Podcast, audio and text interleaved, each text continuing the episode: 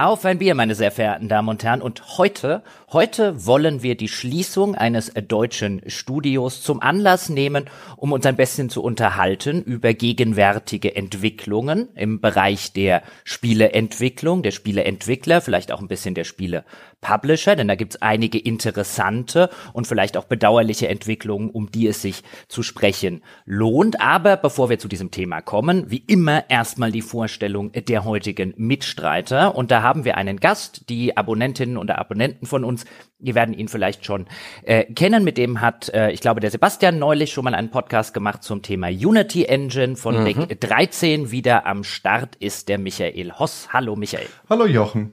Und ihr habt ihn ebenfalls wahrscheinlich schon hm, hm sagen hören, der Sebastian Stange ist auch wieder da. Mhm. Hallo, liebe Freunde, hallo Michael und ja, und, und hallo, liebes Bier. Oh. Trinken wir denn heute eins? Ich habe ja, mich für eins ohne Alkohol, ohne Hopfen und ohne Malz erschienen. Ich trinke heute Sprudel. Ich wollte gerade sagen, also du hast dich schon mal nicht für ein Bier entschieden. Nö. Ja, das war da schon klar. Äh, Michael, ich nehme an, äh, du bist noch ein bisschen gesundheitlich angeschlagen? Äh, ja, dadurch, dass ich jetzt neulich erst eine OP hinter mir habe, äh, versuche ich es mit dem äh, Alkohol im Moment ein wenig ruhiger angehen zu lassen. Verständlicherweise. Das klappt nicht immer, aber also zumindestens mit, ich bin nicht mehr auf Antibiotika, äh, insofern alles in Ordnung, aber ähm, naja, wie das eben so ist, man ist, wird dann doch ein bisschen vorsichtig.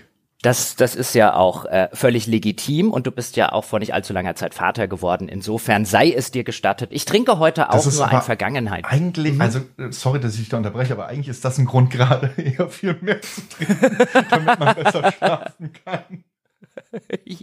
ja, aber wenn man dann nachts um drei geweckt wird, ist es dann wieder blöd, oder? Das wäre, also das ist dann ein äh, absoluter Notfall, ja. Das wäre nicht so lustig. Gut, ich trinke heute, wie gesagt, ein Vergangenheitsbier. Das heißt, ich habe es schon getrunken, muss mich aber noch dafür bedanken. Denn der gute Kim hat mir ein fantastisches Pale Ale geschickt und noch ein kleines Care-Paket zum Start der Football-Saison für mich zusammengestellt. Der Kim hat nämlich oder ist nämlich Mitinhaber des äh, North American Sports Stores, einem Online-Händler für äh, Devotionalien aus der Welt des US-Sports, also Klamotten und Tassen und Cappies und was es da nicht alles gibt. Und der schickt mir des Öfteren mal so ein kleines, liebes, nettes Care-Paket mit Bier drin. Und deswegen hat er sich die kleine Werbung auch verdient. Das Bier allerdings habe ich schon getrunken. Und zwar am vergangenen Sonntag. Für die Dolphins läuft's ja gerade ziemlich gut, als wir die Broncos 70 zu 50 wegge äh, zu 20 weggeputzt haben. Da musste es leider fällig sein, Kim. Aber seine Lions haben auch unlängst gewonnen. Ich glaube, er äh, nimmt mir das nicht so übel.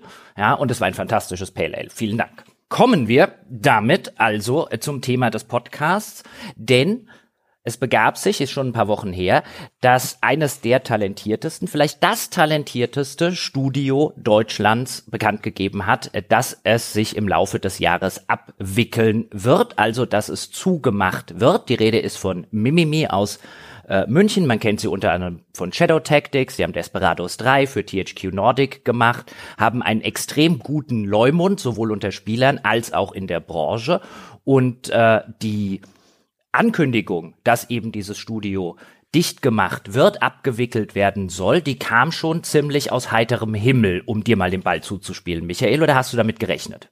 Nee, auf gar keinen Fall. Also, ähm, wenn ich mit einem Studio nicht gerechnet hätte, dann wäre es Mimimi gewesen. Sebastian, wie ging's dir? Also ich nehme an, du warst genauso überrascht wie Michael und ich.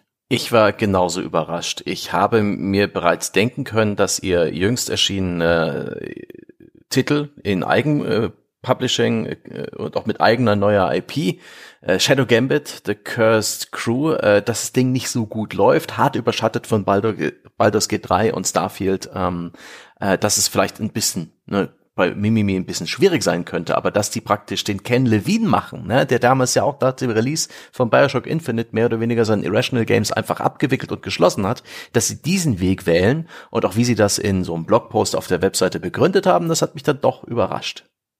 Sehr überrascht.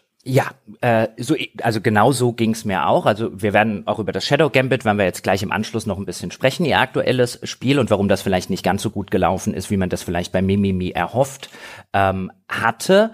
Ähm, wir haben auch, das will ich an dieser Stelle auch sagen, bevor jetzt jemand fragt, warum habt ihr nicht einen der Gründer, der beiden Gründer von Mimimi eingeladen? Wir haben mehrfach versucht, sie zu einem Podcast zu bewegen. Der Johannes Roth zum Beispiel, einer der Gründer von Mimimi, der war auch in der Vergangenheit schon des Öfteren hier in diesem Podcast zu hören. Ähm, zum gegenwärtigen Zeitpunkt wollten sie sich aber noch nicht öffentlich äußern. Das war so ein bisschen das Feedback, das wir äh, bekommen haben. Das muss man natürlich auch akzeptieren und äh, respektieren und auch ein bisschen ähm, vielleicht Verständnis dafür haben, weil über den Grund, warum oder die Gründe, warum man sich jetzt nicht öffentlich äußern will oder ein paar dieser Gründe werden wir jetzt vielleicht im Laufe dieser Diskussion noch stolpern. Ähm, reden wir erstmal ganz kurz über ihr aktuelles Spiel, nämlich über das Shadow Gambit, ähm, von dem ich ja jetzt schon weiß, so aus Sicht der Entwickler, also vielleicht ganz kurz mal gesagt, der Michael ist bei Deck 13 unter anderem dafür verantwortlich, die haben ja noch eine Indie-Publishing-Sparte, wo sie Indie-Entwickler unter ihrem Label unter Vertrag sozusagen nehmen. Korrigiere mich, wenn ich was Falsches sage, Michael. Ich okay, ja, mach mal weiter. Dankeschön.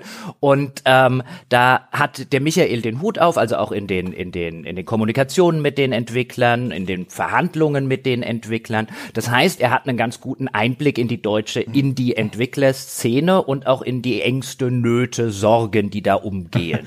ja, also es ist tatsächlich so, es sind so, es ist nicht nur ein Label, es ist sogar eine getrennte Firma mittlerweile. Mm, es gibt die Deck 13 mhm. Interactive GmbH und die Deck 13 Spotlight GmbH und die sind sind. Ähm, wir teilen uns zwar die gleichen Büros und äh, die gleiche Hardware, die gleichen Pausenräume und so weiter und so fort, sind aber trotzdem zwei getrennte Firmen aus dem einfachen Grund, dass wir als Publisher, also die Spotlight, die auch ich zu verantworten habe, ähm, wenn wir jetzt angenommen, ähm, wir würden uns jetzt Kredite beschaffen und äh, würden einen riesigen Flop produzieren, äh, dass wir dann die Hauptfirma eben nicht in Gefahr bringen und äh, umgekehrt gilt natürlich das Gleiche, wenn die 13 Interactive irgendwie, äh, wobei wir gehören alle am Ende zu Focus, äh, zur Focus, Enterta äh, Focus Entertainment Gruppe. Ähm, insofern, ja, wir sind schon eine Firma, aber auf dem Papier sind wir trotzdem getrennt aus eben genau diesen Gründen, dass wir nicht außersehen mit unserer kleinen Belegschaft auf einmal das äh, 100 Mann starke Unternehmen ins Wanken bringen können. Was hast du denn davor? Oh. Ja, was wird, äh, der, der Michael geht wieder mit dem Geldkoffer in Frankfurt. Naja, los. weißt du, so, wenn man das Geld halt so, nein, Quatsch, ähm, äh, äh, aber es ist ja so, dass wir auch zum Beispiel äh, für einige Projekte Bundesförderung beantragen und so weiter. Und ähm, äh, um Bundesförderung beantragen zu können, muss man natürlich dann auch äh, in der Größensumme, in der wir investieren, die gleiche Summe nochmal selber parat haben. Und äh, das ist natürlich im Endeffekt äh, klar hart erwirtschaftetes Kapital von uns, was wir mit vorherigen Projekten äh, haben äh, eingespielt haben. Allerdings gibt es ja auch vielleicht Fälle, angenommen, ich äh, hätte jetzt gerade nicht irgendwie äh, genügend Geld zur Verfügung, hätte aber ein Projekt auf dem Tisch liegen, wo ich sagen würde, holy moly, das Ding wird mindestens mal so und so viel Einheiten verkaufen, das rentiert sich locker, dann müsste auch ich halt zu einer Bank gehen und erstmal den, den Kredit beschaffen, gegebenenfalls. Mhm. Das heißt also, hast du jetzt auch schön erklärt, danke Michael. Ähm, der Michael hat halt wirklich auch Einsicht sozusagen in die ganzen wirtschaftlichen Abläufe, in die Finanzierungsgeschichten, in die Förderungsgeschichte. All das wird bei unserer Diskussion rund um Mimimi und dann weiterführend über die Entwickler- und Publisher-Szene heute, glaube ich, sehr hilfreich sein. Deswegen bin ich sehr froh, dass er da ist. Und ähm, jetzt reden wir kurz über das Shadow Gambit, denn du hast ja schon so im Vorgespräch oder in den Vorgesprächen verlauten lassen, Michael, dass denen sehr wahrscheinlich, also Mimimi hier jetzt, ähm, die wieder ein Echtzeit-Taktik-Spiel auf den Markt gebracht haben, so im Stile eben eines Shadow Tactics, was sie davor gemacht haben, oder des Desperados 3. Das war so ein bisschen die Nische, in der sie sich heimisch Englisch gemacht haben, die sie auch ein bisschen wiederbelebt haben, dieses äh, Subgenre, kann man schon, finde ich, mit einiger Berechtigung sagen. Jetzt eben das eigene Spiel ohne Publisher, selbst finanziert, also in der Hoffnung, dass man hier auch wirklich die ähm, die ganzen Lorbeeren und auch die ganze Kohle natürlich ähm, äh, selbst ernten kann und sie nicht noch mit jemandem teilen muss oder vielleicht einen Großteil abgeben muss. Und das lief ja nach allem, was man mitbekommen hat, jetzt nicht so fantastisch wie die Dinge, die sie davor gemacht haben. Und ich habe schon mitgekriegt, du sagst, Baldur's Gate war ein echtes Problem für Studios wie Mimimi und für Spiele wie Shadow Gambit. Ja, Baldur's Gate war ein Riesenproblem für die gesamte andere restliche Branche, die in dem Zeitraum veröffentlicht hat, genauso wie Starfield. Das sind zwei ja, Releases gigantischem Ausmaßes. Ähm, ich glaube auch, also gerade sowas wie Baldur's Gate 3 man hat natürlich damit gerechnet, dass es groß wird. Der Early Access lief ja schon herausragend gut und jeder wusste, dass auch äh, Divinity nach dem Ende des Early Access nochmal ordentlich eingeschlagen hat. Aber ich glaube, selbst die ähm, optimistischsten Analysten hätten nicht vorhergesehen, ähm, was Baldur's Gate 3 am Ende ähm, ich will nicht sagen anrichtet, sondern was mit Baldur's Gate 3 selber passieren würde. Dass es so groß wird, damit hat kein Mensch gerechnet, nicht einmal äh, Larian selber. Das sagen sie auch ganz offen über Social Media, dass sie äh, ein wenig überwältigt sind von dem, was da passiert ist. Und jetzt aus, aus Spielersicht könnte man jetzt denken, naja gut, da kommt jetzt ein Baldur's Gate. Okay, die haben das nochmal vorgezogen. Bei Baldur's Gate ja den Release um einen Monat, sodass der halt auch wirklich genau in das Release-Fenster von Shadow Gambit gefallen ist. Aber jetzt kann man ja sagen, so aus Spielersicht, habe ich auch schon das ein oder andere mal gehört und gelesen, ja, ja gut, aber ein Baldur's Gate 3 ist doch mal ein ganz anderes Spiel als ein Shadow Gambit. Ja, also die Taktik, äh, äh, äh, Fans sozusagen, die hätten das doch trotzdem kaufen können. Das kann doch, das eine kann doch mit dem anderen nichts zu tun haben. Ja, wie, wie, wie, wie, wie stellt sich das aus deiner Sicht dar, Michael? Das ist kompletter Unfug. Ähm, weil, ja, das muss man einfach ganz klar so sagen. Natürlich sind das irgendwo, also ja, es sind nicht mal unbedingt so unterschiedliche Zielgruppen im Endeffekt, weil beides sind Top-Down-Spiele irgendwo klar. Das eine ist ein Rollenspiel, das andere mehr so auf Taktik ausgelegt. Aber die Spielerschaft ähnelt sich da schon bis zu einem gewissen Grad. Davon ab, ähm, seien wir realistisch, niemand hat damit gerechnet, dass irgendwie äh, äh Baldur's Gate 3 eine Spitzenspielerschaft von irgendwie 800.000 Leuten gleichzeitig auf Steam erreicht.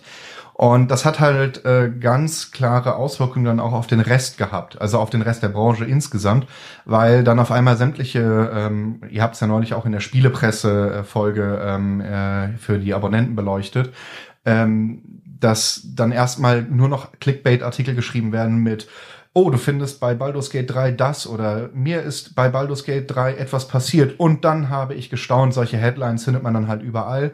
Und es lohnt sich dann halt für die Presse als Beispiel deutlich mehr über Baldur's Gate 3 irgendwelche Clickbait-Artikel zu veröffentlichen, weil die Leute es halt klicken wie blöd, weil jeder will irgendwie ein bestimmtes Item finden, was super selten ist oder was weiß ich, irgendeine Questreihe sehen, die so gut ist, dass man sie gesehen haben muss. Und ähm, dann fallen Berichte zu anderen Spielen einfach hinten runter. Äh, Gleiches gilt dann übrigens auch für Werbeanzeigen, für äh, Streamer und so weiter und so fort. Äh, wer während Baldur's Gate 3 veröffentlicht hat, der musste schon tief in die Taschen greifen, damit äh, größere Stream Streamer, nehmen wir jetzt so Co-Carnage oder so, von Baldur's Gate 3 weggehen. Ja, also ähm, das ist ein Spiel, was die Leute einfach 200 Stunden bindet oder mehr und ähm, im Endeffekt haben Spieler nur eine begrenzte Zeit.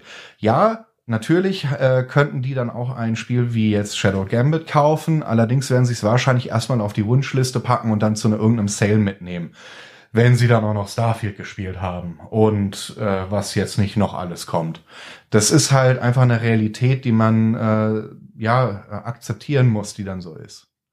Hm. Also große Releases äh, binden Spieler, binden die Zeit der Spieler und die Aufmerksamkeit und sie sorgen für eine sehr, sehr, sehr äh, großes Überschallen medial vielleicht anderer Themen. Das habe selbst ich mitbekommen. Ich habe mich freiwillig und vielleicht auch unfreiwillig ge, ge, getrieben durch Algorithmen äh, gesteuert, vielleicht auch mehr mit Baldur's Gate 3 beschäftigt in den letzten Wochen, als ich selber gedacht hätte, dafür, dass ich das Spiel nicht spiele und auch nicht vorhabe, es zu spielen, aber so wie, wie diese Systeme, auch sowas wie Discoverability, all die Algorithmen, Hashtags und so weiter und der Twitter-Diskurs und so weiter funktionieren, war Baldur's Gate äh, und im Anschluss dann Starfield, diese beiden Spiele jetzt wirklich in einem Zeitraum von zwei Monaten relativ dominierend im Games-Bereich. Das war krass. Das ist ja wahrscheinlich ein riesiges Problem für jeden äh, Publisher oder, oder, Entwickler, der in so einem Zeitraum äh, ein Spiel veröffentlicht, äh, absichtlich oder unabsichtlich. Ja, also klar, du kannst natürlich jetzt irgendwie diesen Indie-Nischen-Hit dann haben. Ähm, ein Dave the Diver hätte trotzdem wahrscheinlich überlebt, ja, so in und äh, du kannst auch, äh, je nachdem wie viele Einheiten du verkaufen musst, um den Break-Even zu schaffen, solche Zeitfenster nutzen, weil dann wenigstens nichts anderes kommt, so gefühlt. Mhm. Aber ein ähm, Shadow Gambit, das braucht eben doch ein paar mehr Einheiten, um am Endeffekt irgendwie in die profitable Region zu kommen und genug Geld abzuwerfen, um das nächste Projekt zu finanzieren. Bei äh, wie viel hatten sie am Ende? 39, 40 Mitarbeiter, irgendwie sowas. Das ist schon mhm. nicht ohne. Das ist eine Burn Rate, die kann sich sehen lassen, also eine äh, monatliche Kosten, die sie haben. Ähm, da musst du schon ordentlich verkaufen. Ich meine, wir haben ja auch tatsächlich äh, als Publisher direkt äh, zwei, drei Tage vor Starfield haben wir was veröffentlicht. Oho, und? Lief gut. Ich, lief gut. Lief ja, gut. Ja. Äh, gab's ein gab's ein Knick zum Release von Starfield, der irgendwie messbar war? ähm, nee, tatsächlich nicht. Und zwar aus dem einfachen Grund, äh, wir hatten es relativ, ähm, also es handelt sich um High-Rise City, das ist einfach so ein äh, Städtebauspiel. Äh, äh, Im Prinzip ist es SimCity 4, beziehungsweise City Skylines gepaart mit dem Wirtschaftssystem von Anno. So, und ähm, weder Baldur's Gate 3 noch Starfield wirken sich auf so etwas aus. Mhm. So, also bis was uns ein bisschen nicht, äh, was bei uns passiert ist, ist, dass zum Beispiel City Skylines am Release-Tag dann äh, die Pre-Orders gestartet hatte. Das war ein wenig ärgerlich mhm. und ihre eigenen Titel rabattiert hatten. Ähm, passiert, aber äh, wir waren clever genug, das an unser Publisher-Wochenende auf Steam zu binden, äh, den Release, und damit hat sich das Ganze dann trotzdem, auch was Visibilität angeht, durchsetzen können und äh, hat sich bisweilen für alle Beteiligten schon mal sehr gelohnt. Und jetzt muss man an der Stelle ja wahrscheinlich auch einfach mal sagen, Mimimi hat ja eigentlich alles richtig gemacht. Die genau. wollten genau. ja einen Monat vor Baldur's Gate und Starfield rauskommen. Mhm. Dann wurde Baldur's Gate vorverlegt. Auch da gab es ja damals viele Debatten, machen die das wegen Starfield? Haben sie natürlich bei Larian, dem Hersteller, verneint. Ähm, ich bin da immer noch skeptisch, ob das Starfield nicht doch eine sehr tragende Rolle gespielt hat. Wie auch immer, es ist sich natürlich für Baldur's Gate super ausgegangen. Ist natürlich jetzt müßig zu fragen, was wäre denn passiert, wenn Baldur's Gate 3 den ursprünglichen Release-Termin äh, quasi parallel zu Starfield gehalten hätte. Was wäre denn dann passiert? Aber aus Baldur's Gate Sicht alles absolut richtig gemacht. Ja, ist, Und Mimimi, äh, die eigentlich auch alles richtig gemacht hatten, bis Baldur's Gate was richtig gemacht hat. Wir wollen hier jetzt nicht Baldur's Gate gegen die Parade fahren. Nein. Ähm, äh, äh, das ist ja keine Kritik an Baldur's Gate oder an Larian ist einfach saudumm gelaufen für Mimimi. Ja, und äh, alle Eventualitäten wären dann in dem Fall eher ein hätte, hätte, Ankerkette. Also, ja. Es ist halt, wie es ist. Genau. Es ist, wie es ist. Ähm, jetzt könnte man auch annehmen, na gut, das war jetzt ihr selbstproduziertes, selbstfinanziertes Spiel.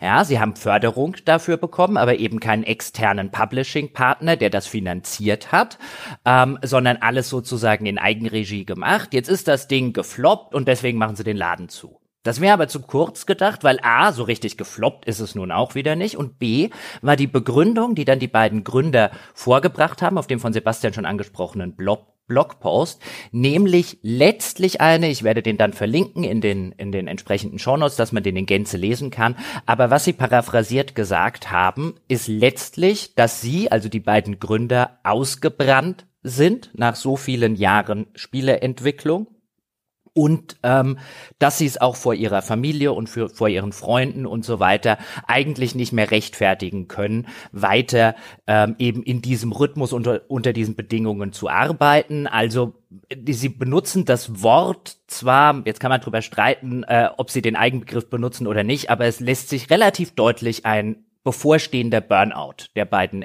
der beiden äh, Gründer aus diesem Statement herauslesen, auch nicht ganz unabsichtlicherweise. Ist ein erstaunlich, finde ich, offenes und ehrliches Statement, mit dem man dort rausgegangen ist. Man hätte das sicher ähm, äh, äh, PR-mäßig äh, so aufziehen können, dass man eben sozusagen den psychischen Zustand ganz außen vor gelassen hat. Da haben sie sich offensichtlich absichtlich dagegen entschieden.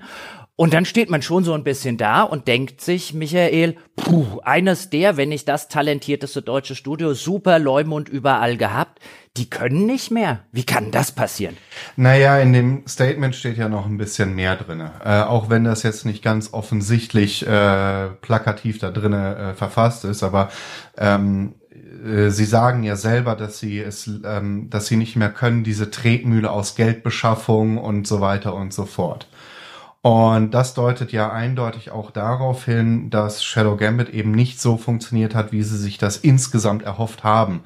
Und ähm, ich gebe dir recht, äh, es klingt sehr stark nach einer, äh, dass sie die Reißleine ziehen, bevor der Burnout eintritt, was ich persönlich äh, hochrespektabel finde, weil ähm, diesen Punkt muss man erst einmal abpassen können, um zu merken, bis hierhin geht es und dann nicht mehr weiter. Ähm, das ist schon, da habe ich, ziehe ich meinen Hut, das äh, kann nicht jeder. Viele machen sich dann kaputt und das ist ja auch nicht Ziel der Sache. Aber was sie dort eben gesagt haben, ist ja, ähm, und das darf man nicht vergessen, wäre Shadow Gambit jetzt der Erfolg geworden, den sie sich erhofft haben, dann wäre es ja weitergegangen. Ja, weil dann wären sie eben nicht mehr in diese Tretmühle des Geldbeschaffens, des Pitchens und so weiter geraten und dann hätten sie für sich selber ein bisschen mehr Ruhe gehabt und auch für, für ihr Team mehr Ruhe gehabt. Und ich kann das durchaus nachvollziehen, weil ähm, diese Zeit aus Ungewissheit, wo ein Team nicht weiß, wie es überhaupt weitergeht, ob es weitergehen kann, äh, das ist in Zeiten und je mehr äh, für je mehr Leute du verantwortlich bist, das ist ein Druck, dem halten viele auf Dauer irgendwann einfach nicht mehr stand. Das ist einfach ganz klar. Und ähm, insofern ähm, ist das so eine Wechselwirkung. Das eine beeinflusst das andere. Die Psyche würde so stark drunter leiden, diesen ganzen ja, äh, Rattenschwanz da wieder mitzuziehen. Äh, und dann sagt man dann lieber gleich, okay, die Chancen, dass wir es jetzt noch schaffen können, sind so gering und äh, das wollen wir uns selber nicht antun. Dann lassen wir es sein und seien einfach transparent der Öffentlichkeit gegenüber und sagen auch, dass wir nicht mehr können. Ähm, das ist natürlich traurig und ich, also ich hätte nicht damit gerechnet, ich kann es allerdings sehr stark nachvollziehen und nachempfinden, weil dieser Druck ist nicht ohne. Und ich habe gerade mal im Moment irgendwie fünf Mitarbeiter zu verantworten. Selbst da, wenn es da mal nicht so läuft, der Druck ist schon, das sorgt für einige schlaflose Nächte und das ist immer sehr unangenehm, wenn da, äh, wenn man da mit Sachen, die man weiß, ins Bett geht, die das eigene Team vielleicht gar nicht so auf dem Schirm hat und die man selber dann aber als Verantwortlicher irgendwie versucht zu managen. Ähm, ja, ich will mir nicht vorstellen, wie das ist, wenn man für noch mehr Leute verantwortlich ist, ne? Hm. Und diese, ja, so ein bisschen prekäre Situation, diese, dieses instabile Wirtschaften vielleicht, das mit viel Unsicherheit gepaart ist, was damit gepaart ist, dass man immer wieder äh, neue Geldgeber finden muss, neue Projekte pitchen, vielleicht den Publisher wechseln muss, vielleicht auch irgendwelche äh, äh, Änderungen an den eigenen Projekten durchziehen muss, um irgendwie Arbeit zu finden. Das ist etwas, das Sagen wir doch ehrlich, das ist doch eigentlich der Normalzustand für ein Studio. Wenn ich mir so die die Geschichte auch anschaue, mhm. wenn ich mal eine Altbieraufnahme habe zu alten Spielen, äh, wie wie was Studios so für eine Geschichte machen, ich lese immer wieder sowas mhm. und ich höre immer wieder solche Geschichten. Ist es äh, vielleicht schon fast utopisch oder äh, ein Wunschdenken, also eine Art Stabilität zu schaffen als Spieleentwickler? Ist diese ganze Branche nicht per Design mega riskant und stressig? Ähm. äh, ja, ja und nein. Also ja, ich mhm. gebe dir recht, sie ist stressig und sie, es ist, Spieleentwicklung ist unfassbar riskant. Äh, egal ob ihr jetzt mhm. Publisher oder Entwicklerseite, es ist immer mit, wenn ein Flop da ist, kann das immer das ausbedeuten. Das ist einfach so. Ähm, das ist aber ein Risiko, was man ja bewusst eingeht. Auf der anderen Seite ist es ja so, ähm, dass Mimimi jetzt ein Sonderfall ist so wie Larian zum Beispiel auch ein Sonderfall ist. Ich glaube, dass man sogar die beiden Studios relativ gut miteinander vergleichen kann. Jetzt gibt's ja auch Leute, die irgendwie über Mimimi so ein bisschen äh, wettern nach dem Motto, ja, äh, hättet ihr das nicht ahnen können. Ich sag mal so, wären die erfolgreich gewesen, dann hätte sie jeder gefeiert. Sie haben halt vieles auf eine Karte gesetzt im Endeffekt. Und Larian hat das damals ja auch gemacht. Die haben Dragon Commander dann abgebrochen, weil das einfach ein massiver Flop war und haben alles mit Divinity Original Sin auf eine Karte gesetzt. Wäre das nicht gelaufen, wäre Larian heute nicht mehr existent. Das darf man auch nicht vergessen.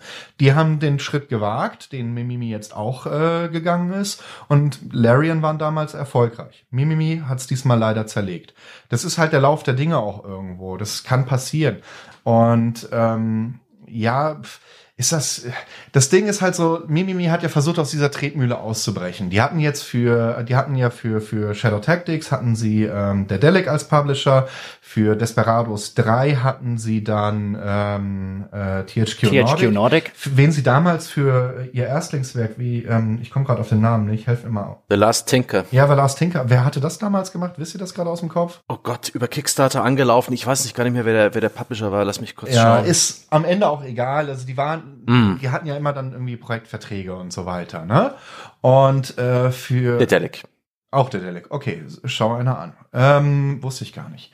Und für, für äh, Shadow Gambit, das haben die auch nicht aus eigener Tasche finanziert, sondern äh, das war ja äh, Bundesförderung war ja mit drinne äh, um, um die zwei Millionen etwa, ich glaube 1,8, 1,9 irgendwie sowas. Und äh, die hatten sich äh, Kowloon Knights als äh, Finanzinvestor geholt. Kowloon Knights zur Einordnung, damit die Leute das auch ähm, wissen, das ist so eine Investmentfirma, die geben vielversprechenden Teams Geld und die werden, werden dann prozentual einfach beteiligt. Die überlassen aber alle Entscheidungen im Endeffekt den Teams. Die haben so Spiele finanziert wie äh, Spiritfarer, äh, Sword of Symphony, Scorn, Sifu und zuletzt auch Sea of Stars und eben äh, Shadow Gambit.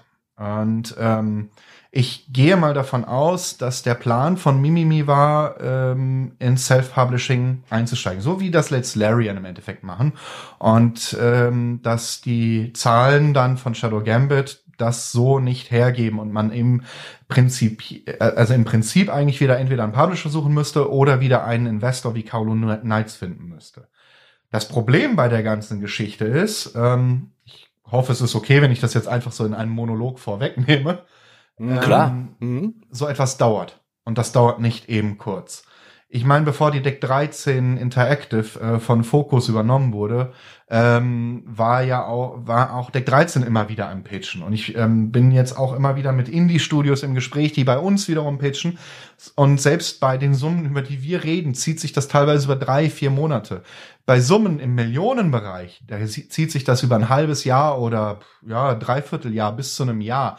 Und du musst halt bedenken, Mimimi ging davon aus, dass Shadow Gambit zumindestens irgendwie ansatzweise wahrscheinlich so etwas wie Desperados 3 oder, oder Shadow Tactics von den Zahlen machen dürfte. So ganz grob. Und das ist ja auch keine unrealistische Annahme. Sie haben einen guten Leumund, sie sind weltweit bekannt.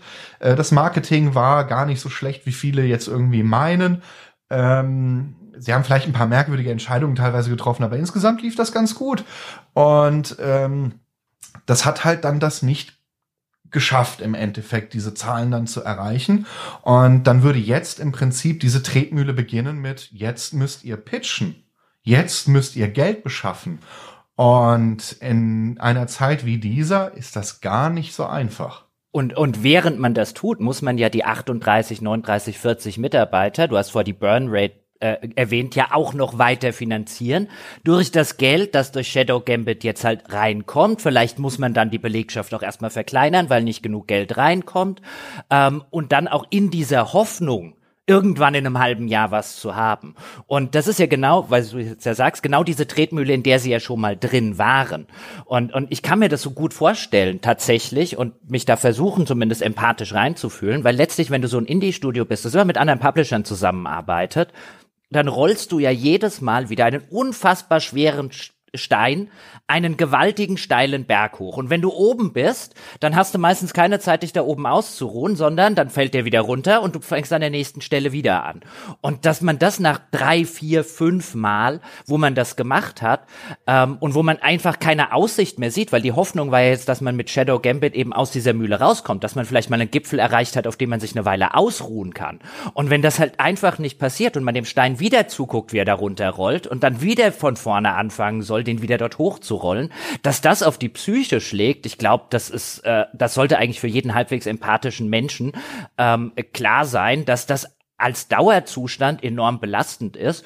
Und ich würde sogar so weit gehen, um zu sagen, wir haben jetzt alle gesagt, wie überrascht wir über die Schließung von Mimimi waren. Aber ist nicht die eigentliche Überraschung, dass es nicht mehr Mimimis gibt?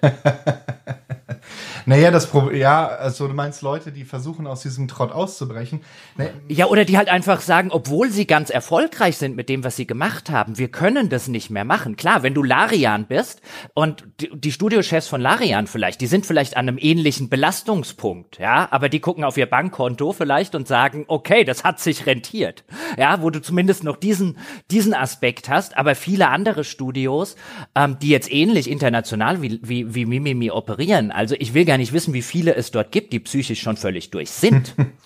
Naja, also, also auch das, was Sebastian da vorhin sagte, von wegen äh, mit äh, jetzt wieder in diesen, also dass das ja insgesamt so eine Belastung sei.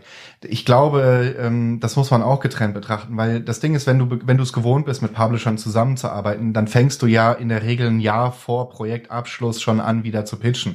Das haben Mimimi wahrscheinlich einfach nicht gemacht, weil die Vorzeichen für Shadow Gambit ähm, ich gehe davon aus, dass die Wishlist-Zahlen gestimmt haben. Ich gehe davon aus, dass die Vorzeichen insgesamt gestimmt haben. Die gingen davon aus, es wird. Und deswegen haben sie das nicht gemacht. Und insofern wäre der psychische Druck, den sie jetzt hätten, äh, noch irgendwie händeringend an ein Projekt zu kommen, ein gänzlich anderer als jetzt ein Studio, was gerade mit einem Publisher arbeitet und schon den Pitch zum nächsten vorbereitet. Das muss man auch ganz klar sagen. Das sind, das sind zwei Sachen, die muss man, ähm, also die, diesen Druck, das ist jeweils ein gänzlich anderer. Der eine ist viel, viel größer als der andere.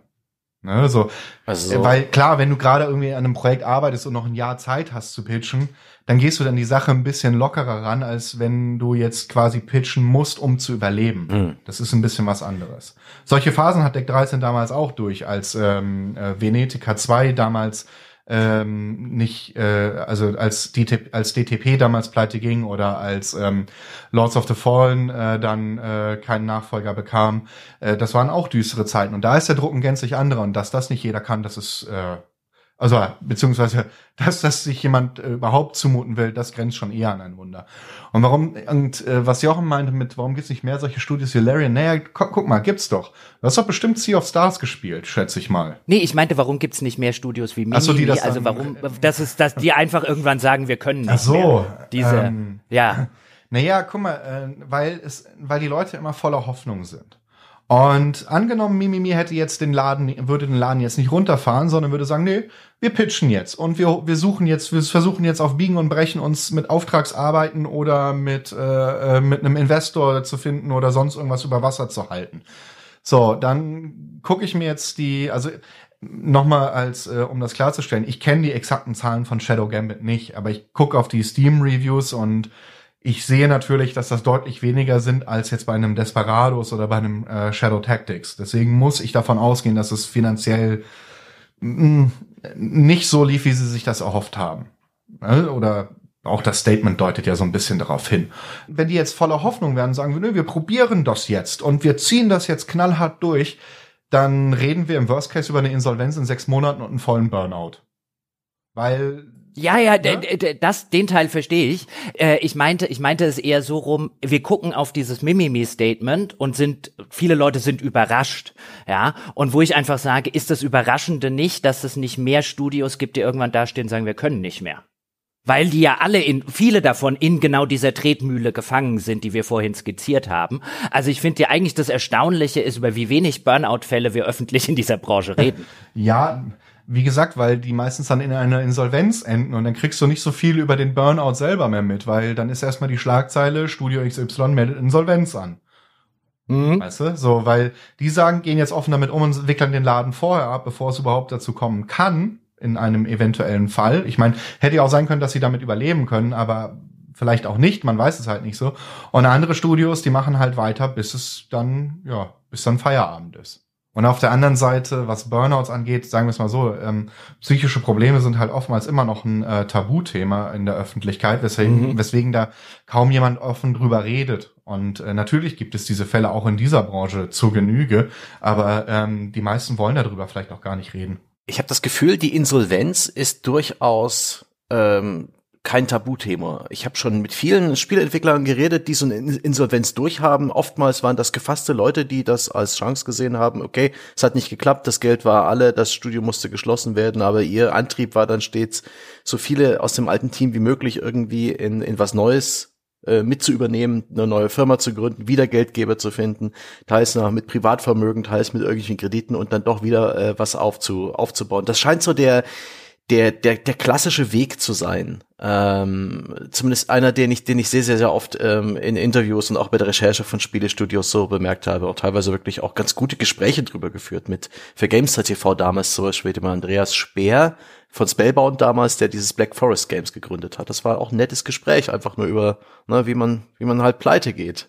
Ähm, äh, ich weiß nicht, ist, ist, ist eine Insolvenz dann im Endeffekt gar nicht mal so schlimm? Oder inwiefern unterscheidet sich jetzt eigentlich die Insolvenz äh, von dem, was Mimimi tut, die das jetzt hier praktisch ordentlich abwickeln? Wahrscheinlich haben sie die Möglichkeit, ihren Mitarbeitern irgendwie einen besseren, äh, geordneteren Übergang in ihre nächste ja, Lebensphase zu ermöglichen, beruflicher Lauf, beruflicher Natur. Ja, und sie profitieren halt noch von, weißt du, die Firma an hm. sich, je nachdem, was sie danach natürlich auch auf so einer wirtschaftlichen Sicht machen, ja. Aber ähm, Shadow Gambits wird sich jetzt ja wahrscheinlich ein paar Jahre lang verkaufen. Mhm. Irgendwer bekommt da ja Einnahmen davon und ich schätze jetzt mal sehr, dass die beiden Gründer ähm, die gerne dann halt auch noch mitnehmen würden. Stimmt. Die sind ja auch in alles wirtschaftliche Risiko und so weiter gegangen mit ihrem Unternehmen.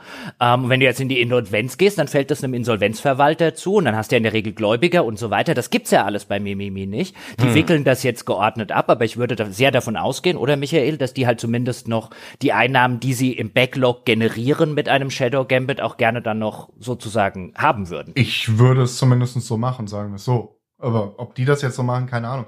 Das Ding ist, diese, das ist ja nicht nur deren ihr Geld, was da drin steckt. Der, äh, ähm, ich meine, die Bundesförderung ist nicht zurück, äh, muss man nicht zurückzahlen, aber äh, ich wette, Kowloon Knights wollen ja auch irgendwie einen Anteil an diesem Geld wieder haben. Und ich bin mir nicht sicher, wie viel da am Ende des Tages wirklich hängen bleibt. Weil wenn ich mir angucke, äh, Bundesförderung bei 1,8 Millionen, das heißt, um, bei ab 2 Millionen muss man, glaube ich, dass die 4 ist, ist nur noch 5. Das heißt, das Budget wird irgendwo so bei 4, 5 Millionen gelegen haben. Ähm, das ist schon eine ganze Menge Geld, die da irgendwie erstmal reinkommen muss, bis die dann da wirklich noch irgendwie was von sehen. Auf der anderen, also beziehungsweise wirklich viel davon sehen. Ich glaube, reich ja, ich glaube auch nicht, dass sie reich werden damit. Nein, nein, nein, das wollte ich damit nicht andeuten. Ähm, ja, dass die jetzt die, schön die Leute rausgeschmissen haben und hier jetzt auf den Bahamas Feiern gehen. Das wollte ich damit nicht andeuten. Nee, das eher nicht. Aber ähm, was dann halt jetzt dann halt auch noch so eine Sache ist, ist so, ähm, also ich gehe mal davon aus, dass sie die GmbH, entweder sie übertragen es in eine Verwertungsgesellschaft oder es bleibt, oder die GmbH als solche bleibt zumindest auf dem Papier mit zwei äh, Gründern bestehen. So, und mhm. ähm, dann kommen da irgendwann die Royalties von Desperados und Shadow Tactics und ja, die Geldeinnahmen von Shadow Gambit dann irgendwie an. Wer weiß, vielleicht mhm, sind wir irgendwann ja. Revival und es ist genug Geld, dass sie wieder ein Projekt machen können. Wäre schön. Oder, oder sie sind halt auch einfach wieder in dem psychischen Zustand, dass sie sagen, jetzt trauen wir uns das auch wieder zu, weil du committest dich ja auch dann nicht für ein Jahr oder ein halbes Jahr, sondern auch wieder für zwei, drei, vier Jahre an so ein stressiges Projekt. Ähm, und als jemand, der selber auch schon mal eine Auszeit von diesem Projekt hier genommen hat, kann ich das sehr gut gut nachvollziehen. Und deswegen war ich ein bisschen befremdet, denn es gab ja auch Kritik an dieser Studioschließung. Ähm, nicht unbedingt aus der Entwicklerbranche, ja, also von denen, die es vielleicht am ehesten nachvollziehen können, sondern auch so von Teilen der Spielerschaft, würde ich mal sagen. Gab auch Diskussionen bei uns zum Beispiel im Forum oder in anderen größeren Foren, Twitter, Facebook, wie sie nicht alle heißen. Und so ein Beispiel dafür ähm, das mich sehr irritiert hat, und ich glaube dich auch, Michael, war von einem YouTuber namens Writing Bull, der ein langes Video zu diesem Thema gemacht hat, ähm, zu dieser Studioschließung. Und jetzt will ich an der Stelle sagen, ich kenne Writing Bull nicht, also ich kenne ihn vom Namen her, ich habe also weder Sympathien noch Antipathien noch irgendetwas gegen diesen, diesen Menschen. Ich glaube bestimmt, dass der ganz tolle ähm, Strategievideos macht. Ich kann es nicht beurteilen. Ich habe nie äh, äh, ein ganzes Video von ihm gesehen. Also ich bin da, bin da völlig unvorbelastet, will ich damit sagen. Das Video hat mich aber sehr irritiert, weil es viele von den Sachen aufgreift, die man dann eben so bei, bei, bei Twitter und so weiter liest ähm, und so ein bisschen das Ganze darstellt, auch das werde ich verlinken dann im Anschluss. Ähm, ähm, da wird das Ganze dann so ein bisschen dargestellt. Und ich will es, wie gesagt, jetzt einfach nur beispielhaft für diese kritischen Stimmen benutzen, ja, als naja, ob das jetzt mit dieser psychischen Belastung so stimmt, also so implizit habe ich immer das Gefühl, wird, wird da so ein bisschen unterstellt, ähm, das ist nur vorgeschoben, weil es gäbe ja noch so viele andere äh, Optionen. Warum haben die das Studio nicht verkauft? Warum haben die sich nicht einen anderen Publisher gesucht? Warum haben die nicht dies und warum haben die nicht jenes gemacht? Und ich saß so ein bisschen erschrocken davor, weil auch viele Leute dann unter dem Video wiederum gepostet haben, ja, gute, harte Fragen, die muss man stellen und so weiter. Und wo ich sage, ja klar, aus, aus Sicht von jemandem, der, der über die inneren Strukturen und so weiter keine Ahnung hat, ähm, mögen sich da jetzt äh, vermeintlich legitime Fragen stellen, aber ähm, wenn wir das hier jetzt einfach mal durchexerzieren, diese Alternativen, die dort vorgestellt werden, Michael, ich weiß, du hast das Video auch mhm. gesehen, die, sind die realistisch? Nein. Das Ding ist also, ähm, es kam ja noch zwei, drei weitere Punkte da drinnen vor, die ähm, ja, ich, ich, ich muss dazu sagen, ich bin ein bisschen befangen, weil ich kenne Writing Bull tatsächlich, ähm, haben auch schon mit ihm gestreamt, eben gerade wegen Hyra City als Beispiel, weil ähm, bietet sich halt bei ihm an. Ähm, und ich bin da eigentlich Besseres gewohnt als äh, das Video. Ähm, so, fangen wir mal an der Reihe nach. Also, äh, Publisher-Deal an Land ziehen, ähm, Ja, kann man machen, dauert halt dann, wie gesagt, in der Größenordnung würde ich schätzen mal eben sechs Monate. Ähm, vor allen Dingen, weil ihr Go-To-Publisher in dem Fall wahrscheinlich THQ Nordic gewesen wäre, weil die Zusammenarbeit bei Desperados 3 ja, was man so mitbekommen hat, relativ mhm. gut lief. Problem ist, THQ Nordic gehört zu Embracer, äh, Embracer gerade eher in der wir investieren mal lieber nicht mehr so viel äh, Phase und äh, eher kommen wir genau, später noch später dazu. Vielleicht noch mal dazu. Mhm. So, ähm, da müsstest du jemand anderen finden, der mal eben schnell sich auf einen Risikomarkt einlässt, weil, seien wir ehrlich, das ist ein Nischenmarkt, den sie da bedienen mit ihrem Genre. Ähm, ist nicht so ganz einfach in der aktuellen wirtschaftlichen Situation, in der sich die gesamte Branche einfach auch befindet. So, äh, Studioverkauf mh, hm, ist auch nicht so ganz ohne, äh, dauert locker auch mal eben sechs Monate oder ein Jahr. Bei Deck 13 hat es, glaube ich, damals ein Jahr gedauert, wenn ich das also das wurde uns nochmal mitgeteilt, wie lange dieser Prozess eigentlich gedauert hatte. Ähm, das, so lange musste dann halt auch erstmal irgendwie überleben.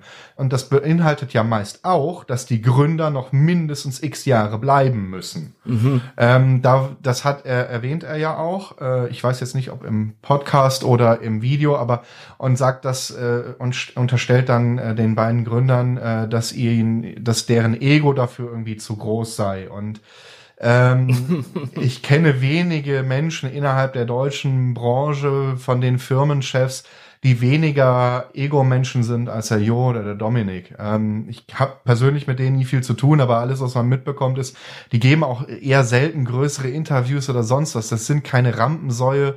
Ähm, die kümmern sich immer um ihre Mitarbeiter. Also von großem Ego kann bei vielen die Rede sein, bei den beiden eher nicht. Deswegen würde ich diesen mhm. Punkt als komplett in, äh, unvalide abstempeln. Äh, gänzlich davon ab, wie gesagt, so eine Studio verkauft, das dauert halt einfach auch sehr, sehr lange, weil da werden Bücher geprüft. Plus, was hat, was hat denn Mimimi an interessanten Assets zu bieten? Sie nutzen die Unity Engine, genau. das heißt nicht mal eine eigene Tag.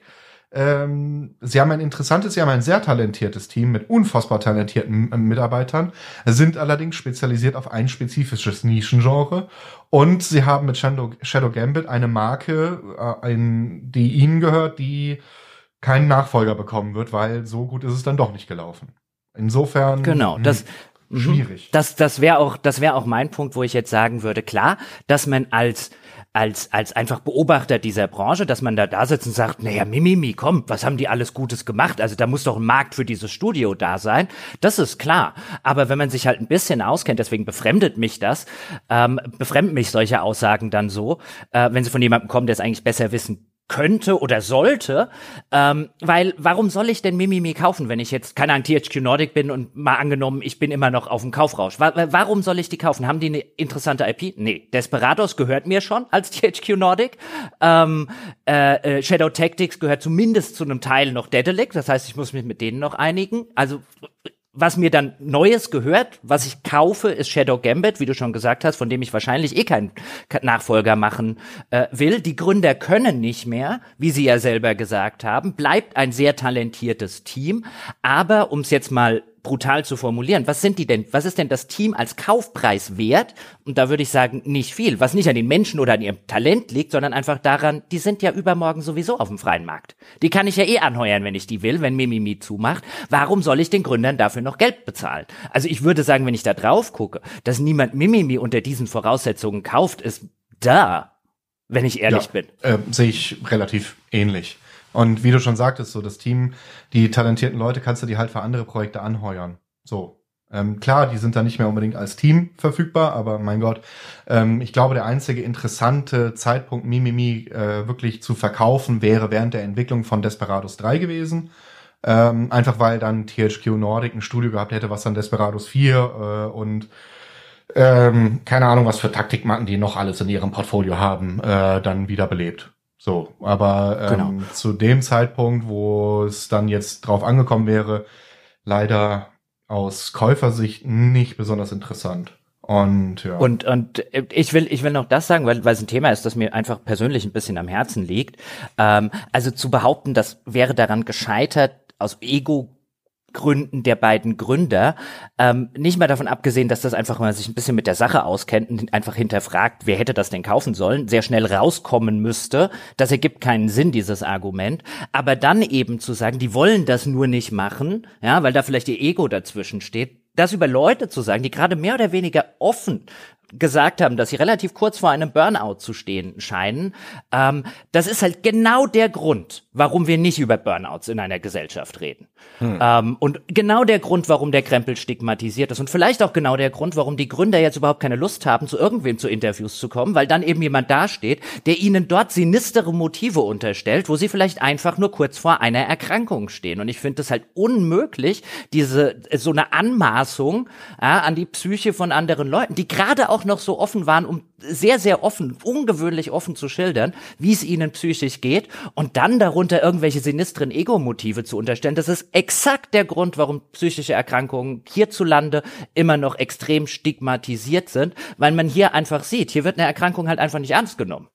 Ja, beziehungsweise er hat in einem anderen Podcast erwähnt, dass er äh, ja selber jemanden kennt, der irgendwie Burnout hat und das ist, dass er es deswegen so schlimm findet, ähm, äh, wenn mit diesem Thema so etwas betrieben wird. Äh, und er unterstellt ja, dass das ja gar nicht so sei. Und das finde ich halt sehr, sehr schwierig, weil ähm, wenn man nicht in dieser Lage ist, äh, die, in der sich die beiden gerade befinden, ähm, dann kann man das nur sehr, sehr schwer nachempfinden. Und wie gesagt, ich kenne diese Tretmühle, äh, in der sie sich befinden und ich kann das nachvollziehen, dass das ja, nicht nur Kräfte ja, ja. ist, sondern nicht an das Ende oh, der Kräfte bringt. Oh ja, Oh ja, oh ja, weil ich kann es ja aus eigener Erfahrung nachvollziehen und mein Stress war garantiert nicht auf dem Level von einem Stress äh, wie bei den bei den Gründern von Mimimi jetzt in dem Fall, ja, auch in den Summen, die dort hantiert werden, der Personalverantwortung, die dort am Start ist.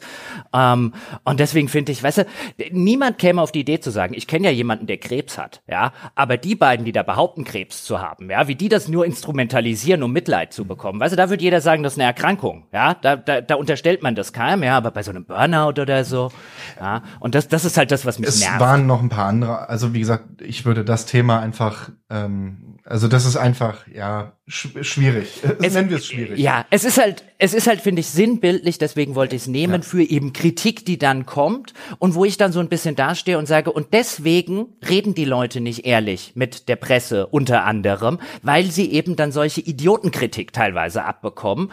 Ähm, und wenn ich mich jetzt in die, in die Lage versetze von jetzt seit dem, dem Johannes oder dem, dem Dominik, dann, und, und sowas mitkriegen würde, in der eh schon angeschlagenen psychischen Situation, wo ich ich mich befinde, dann würde ich mir, würde ich auch sagen, ich gehe doch jetzt nicht noch und gebe irgendwo irgendwelche Interviews und erkläre mich ehrlich, wenn danach wieder irgendwie eine, ein Teil einer Öffentlichkeit kommt und alles, was ich irgendwie sage, ins irgendwie sinister, böse Absicht und so weiter verkehre, geht ja sogar dann so weit noch, dass da von Steuerverschwendung die Rede ist, wo ich mir denke, so, nee, ja, du kennst es jetzt, kennst dich ja auch ja. aus, Michael, noch mehr so als ich in der Förderung. Da wurde kein Steuergeld verbrannt. Das steckt in Shadow Tactics. Das äh, ist eine Projektförderung. Shadow Gambit, in, ja, äh, genau. Shadow Gambit. Das ist eine Projektförderung. Das Projekt ist erschienen. Das Projekt ist nach allem, was man liest, auch ein sehr, sehr gutes Projekt geworden und kommerziell jetzt kein Totalflop, also 90 Prozent mehr, als man über die meisten anderen geförderten Spiele sagen kann. Und hier wird jetzt von Steuerverschwendung geredet und da greife ich mir an den Kopf. Und als 90 Prozent würde ich jetzt nicht behaupten, aber äh, also es ist definitiv okay. im oberen Drittel anzusiedeln, ja. Ähm, viele Projekte floppen, deswegen ist es ja auch irgendwie eine Förderung. Äh, man, äh, ne, so ist, ist es halt auch im Endeffekt Risikokapital. Und da besteht immer die Möglichkeit eines Ausfalls. Und äh, das ist ja bei Shadow Gambit jetzt nicht passiert. Es ist kein kompletter Totalausfall. Im Gegenteil, es ist sogar für die Branche insgesamt, für die deutsche Branche eigentlich trotz allem immer noch sehr, ein sehr, sehr gutes Beispiel, warum diese Förderung durchaus sinnvoll ist, weil guck dir diese internationalen Wertungen an. Ja, sie hatten jetzt Pech und es ist nicht der Erfolg geworden, den man sich erhofft hat, aber da kommen ja halt externe Faktoren dazu, die man nicht hätte beeinflussen können, wie zum Beispiel, dass Baldur's Gate 3 einfach mal einen Monat vorzieht.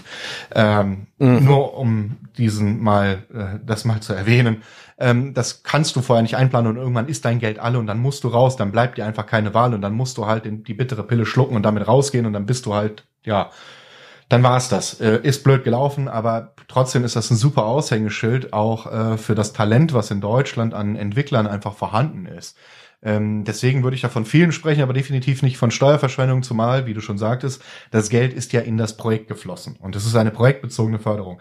Ja, in dem Fall ist leider der Punkt mit der Nachhaltigkeit und mit den nachhaltig geschaffenen Stellen nicht mehr gegeben, weil die Firma leider abgewickelt wird.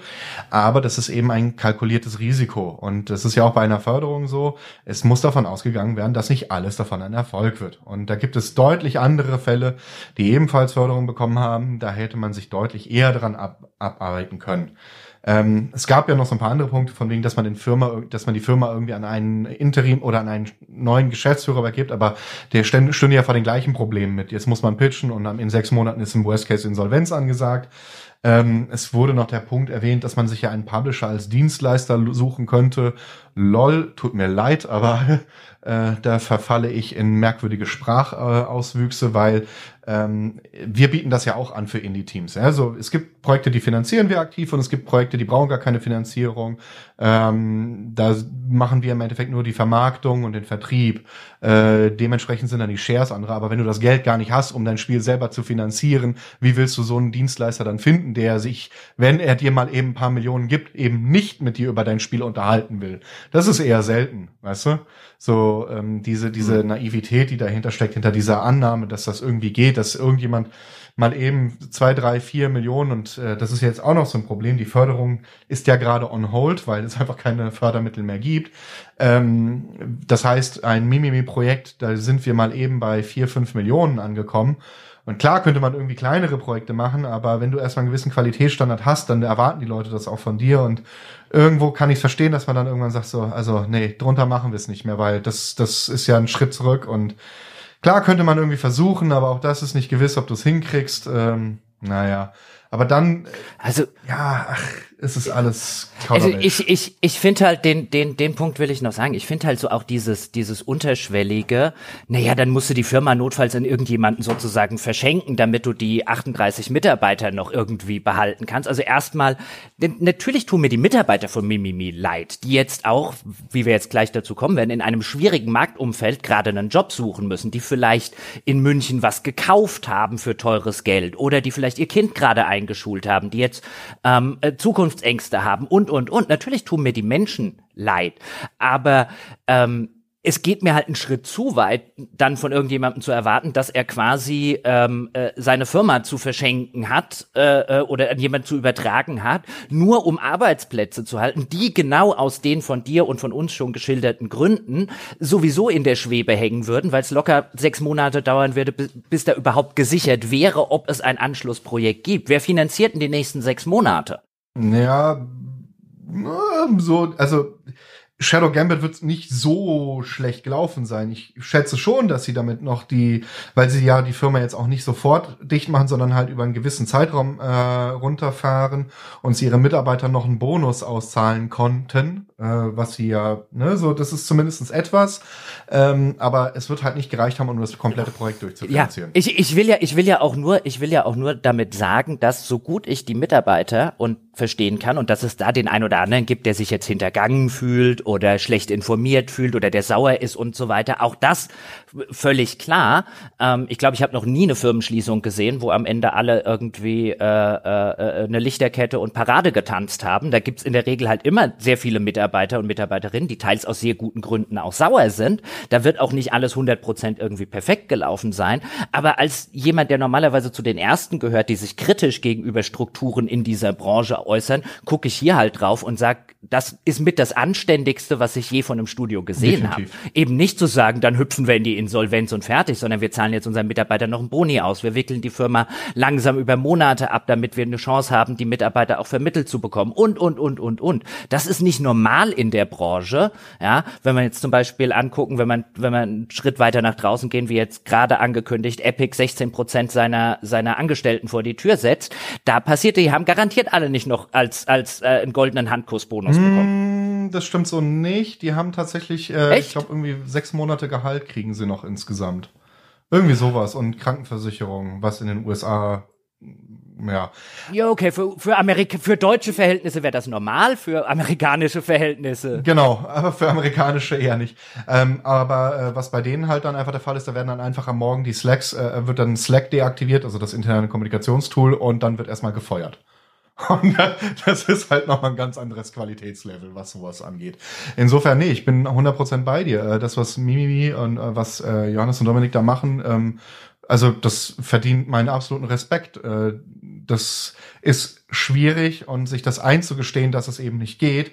Ich glaube, dass, daran scheitern sehr, sehr viele und ähm, das ist ähm, wow. Also großen Respekt dafür. Ja, das ist für die Mitarbeiter, so leid es mir tut, beschissen. ähm, und äh, nicht schön und äh, einige werden damit sicherlich auch sehr sehr ärger, äh, sehr sehr verärgert sein, aber äh, und die werden das jetzt nicht gerne hören, aber es ist ehrlicher als vieles, was sonst so äh, an wenn Studios schließen passiert. Und äh, falls es dort draußen jetzt übrigens jemanden gibt, der zum Beispiel bei Mimimi gearbeitet hat und jetzt mit einem einer großen Krawatte vor dem Podcast sitzt und sagt, oh, wenn ihr wüsstet, ihr könnt uns gerne kontaktieren, ja, jochen at gamespodcast.de zum Beispiel, könnt gerne Wegwerf-E-Mail-Adresse benutzen, wir müssen natürlich nachher verifizieren, ähm, über welche Wege auch immer, ähm, dass ihr seid, wer ihr seid. Aber wenn ihr da eine andere Perspektive drauf habt, seid ihr jederzeit und unter garantierter Anonymität äh, dazu eingeladen, euch bei uns zu melden. Dann stellen wir auch gerne, wenn das, äh, wenn es das so geben sollte, die andere Seite da. Würde mich dann auch interessieren. Wie gesagt, ich kenne ja ein paar Leute, die bei mhm. Mimimi arbeiten. Ähm, einfach alte Weggefährten, ehemalige Praktikanten oder sonst irgendwas. Äh, und die sind, die sind traurig, ja, weil einfach die Reise endet an der Stelle. Ähm, aber ich habe jetzt niemanden in meinem Bekanntenkreis gehabt, der wirklich wütend oder sauer war, sondern es ist halt eher so, ja, blöd gelaufen. Ist schade und naja blöd gelaufen, Sebastian. So könnte hm. man ja auch äh, äh, die Branche an sich ein bisschen bezeichnen, zumindest Teile davon in den letzten Wochen und Monaten. Denn nach dem großen Kaufrausch, über den wir ja auch eine ganze Weile geredet haben, ja, ob das jetzt Microsoft war oder Embracer und auch Sony, die ein bisschen was zugekauft haben, kommt jetzt so das große, wie sollen wir sagen, Gesundstoßen? Ja, ist es die Ruhe vor dem Sturm? Werden jetzt vielleicht mal überall so ein paar Mitarbeiter vor die Tür gesetzt, ähm, in der Erwartung, dass es eine Krise Krise gibt. Ja, wir haben jetzt über Epic gesprochen, du hast ja noch einige andere Sachen recherchiert.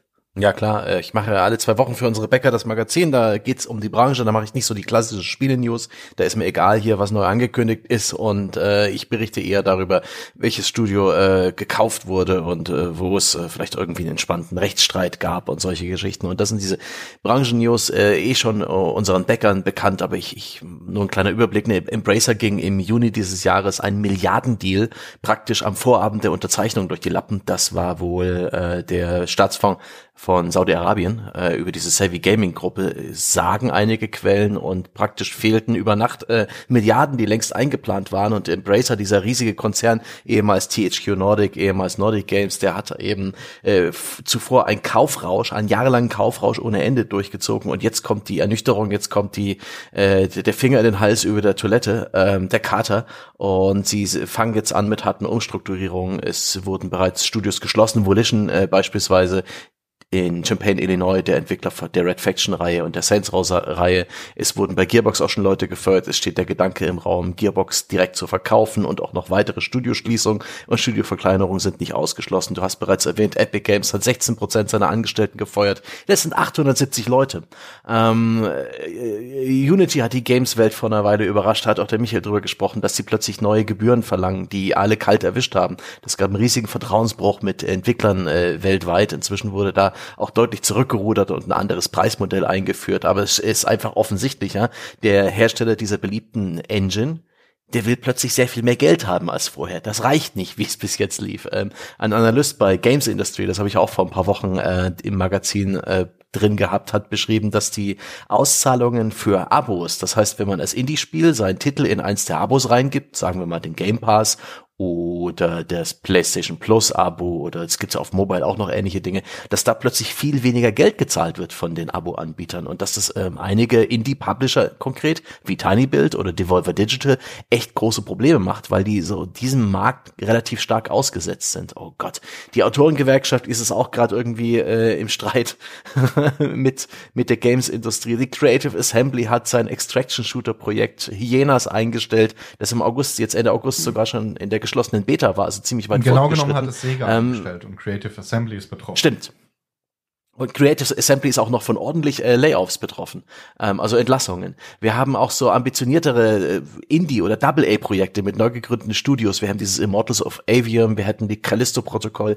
Beides Spiele, die jetzt nicht so lange her sind, die aber nicht so erfolgreich waren und wo jetzt auch schon Entlassungen kommen, wo Glenn Schofield inzwischen das sinkende Schiff verlässt und sein Striking Distance Teams äh, verlassen hat. Und ähm, überall wird's teurer, wird's schwieriger, ähm, ist die, ist die Partystimmung vorbei. Das sehen wir ja auch als Konsumenten. Ne? Unsere Abos sind teurer geworden, unser Amazon Prime wird irgendwann äh, bei den Videos Werbung haben, es sei denn, wir zahlen 2,50. Netflix lässt sich inzwischen die, äh, die geteilten Accounts monetarisieren, unsere Sport, äh, Dazen, Zone-Abos und so weiter sind teurer geworden, unser Game Pass ist im Sommer teurer geworden, PlayStation Plus ist teurer geworden, sogar signifikant teurer geworden, also es ist es weht ein kalter Wind durch Gamingland. Ähm, und irgendwie ist es, äh, scheinen sich schon alle Marktteilnehmer ein Stück weit darauf vorzubereiten, dass in, in Zukunft das Geschäft nicht mehr ganz so gut läuft. Und das ist ja auch etwas, was generell in, in der Wirtschaft wieder gespielt wird. Ne? Die, die, Zinsen sind plötzlich hoch, Geld ist nicht mehr billig, äh, Inflation äh, grassiert, die Kaufkraft sinkt. Man kann vielleicht auch damit rechnen, dass der Gamer in Zukunft ne, ein paar Prozent weniger Geld im Durchschnitt pro Jahr ausgibt und all solche Sachen. Mann, Mann, Mann, ist das jetzt eine äh, durch eine negative, ne, durch die durch die pessimistische Sonnenbrille betrachtet, eine ein Trugschluss oder kann man schon davon sprechen, Michael, dass gerade irgendwie äh, eine ungemütliche Stimmung in der Branche herrscht, dass das ist so ein bisschen auf Krise steht. Naja, es gibt ja auch die positiven Gegenbeispiele. Baldur's Gate 3. ähm, ja, ja. ja. Ähm, aber nee, generell es ist natürlich so, also gerade wenn wir jetzt Embracer betrachten, dann ist natürlich da das Hauptproblem, dass Geld nicht mehr billig ist. Das heißt, die Zinsen sind gestiegen, mhm. das heißt, dieser Kaufrausch, diese, ähm, das Problem von Embracer ist ja, dass sie zu einem gewissen Zeitpunkt einfach so groß wurden, ähm, dass sie eigentlich nur noch dadurch weiter so machen konnten, indem sie weiter wuchsen. Das ist ähm, nicht mhm. ungewöhnlich. Ähm, und sobald dann halt das Geld nicht mehr so günstig zu haben ist und solange, sobald Leute ihr Geld nicht mehr in irgendwelche Investitionen in Sicherheit bringen wollen, aus Angst vor Negativzinsen oder so weiter, ähm, dann kannst du nicht mehr weiter wachsen. Und dann fragt irgendwann mal irgendwer nach, ich hätte gerne mal mein Geld zurück. Und das könnte ein Problem werden. Ähm, das klingt ja schon fast wie so ein Ponzi-Scheme. Das, das wird ja teilweise auch gesagt. Da gab es einen, einen US-Podcast jetzt auch von, von Leuten aus der Branche. Ich guck gleich nochmal, ob ich den, ob ich den finde, weil ich mir hier dummerweise nicht notiert habe, wie der hieß für alle Interessierten. Den äh, äh, hat mir Andrea auch näher gelegt, wo tatsächlich es schon Stimmen gibt, die bei Embracer ein Ponzi-Scheme wittern, also ein äh, eine Art Schneeballsystem. Das spezielle Art des Schneeballsystems, ähm, das unter dem Prinzip, so ähnlich wie du es gerade schon geschildert hast, Michael, funktioniert. Äh, Rob Peter to pay Paul wird das im Englischen gerne genannt, also Peter beklauen, um Paul zu bezahlen. Ähm, das halt immer nur funktioniert, indem es, indem es neue Peters gibt, die du beklauen kannst, um die alten Pauls zu bezahlen. Ähm, Bernie Madoff, der äh, US, äh, vermeintliche US-Kapitalanleger, der ein riesiges Ponzi-Scheme gemacht hat, ist da so ein historisches Beispiel. Ähm, äh, so aus der Bankenkrisenzeit. Und mittlerweile mehren sich da nicht nur von irgendwelchen Verschwörungstheoretikern die Stimmen, ob das bei Embracer nicht zumindest in diese Richtung gelaufen ist. Also dass man immer wieder mit Investorenkohle zugekauft hat, ähm, bis irgendwann die Investorenkohle weggeblieben ist und die alten Investoren, die irgendwann gesagt haben, wo ist eigentlich mein Geld, jetzt plötzlich die man nicht mehr bezahlen kann. Ist das komplett unrealistisch, wenn du dazu was sagen kannst, Michael? Ähm, möchte ich so eigentlich nicht unbedingt kommentieren, weil ich mich da in Teufels Küche begeben könnte. Ähm, ich halte es, also ob das jetzt so ist oder nicht, kann ich nicht beurteilen. Da, ich bin Außenstehender, was das Ganze angeht und ich habe keine, keinerlei Einblick in diese Finanzen, äh, die die Embracer da hat. Ähm, aber ist, ich sag mal so, ich habe schon vor Jahren gesagt, dass dieses ewige Wachstum irgendwann wahrscheinlich auch dazu führen wird, dass Embracer in Probleme rennen könnte.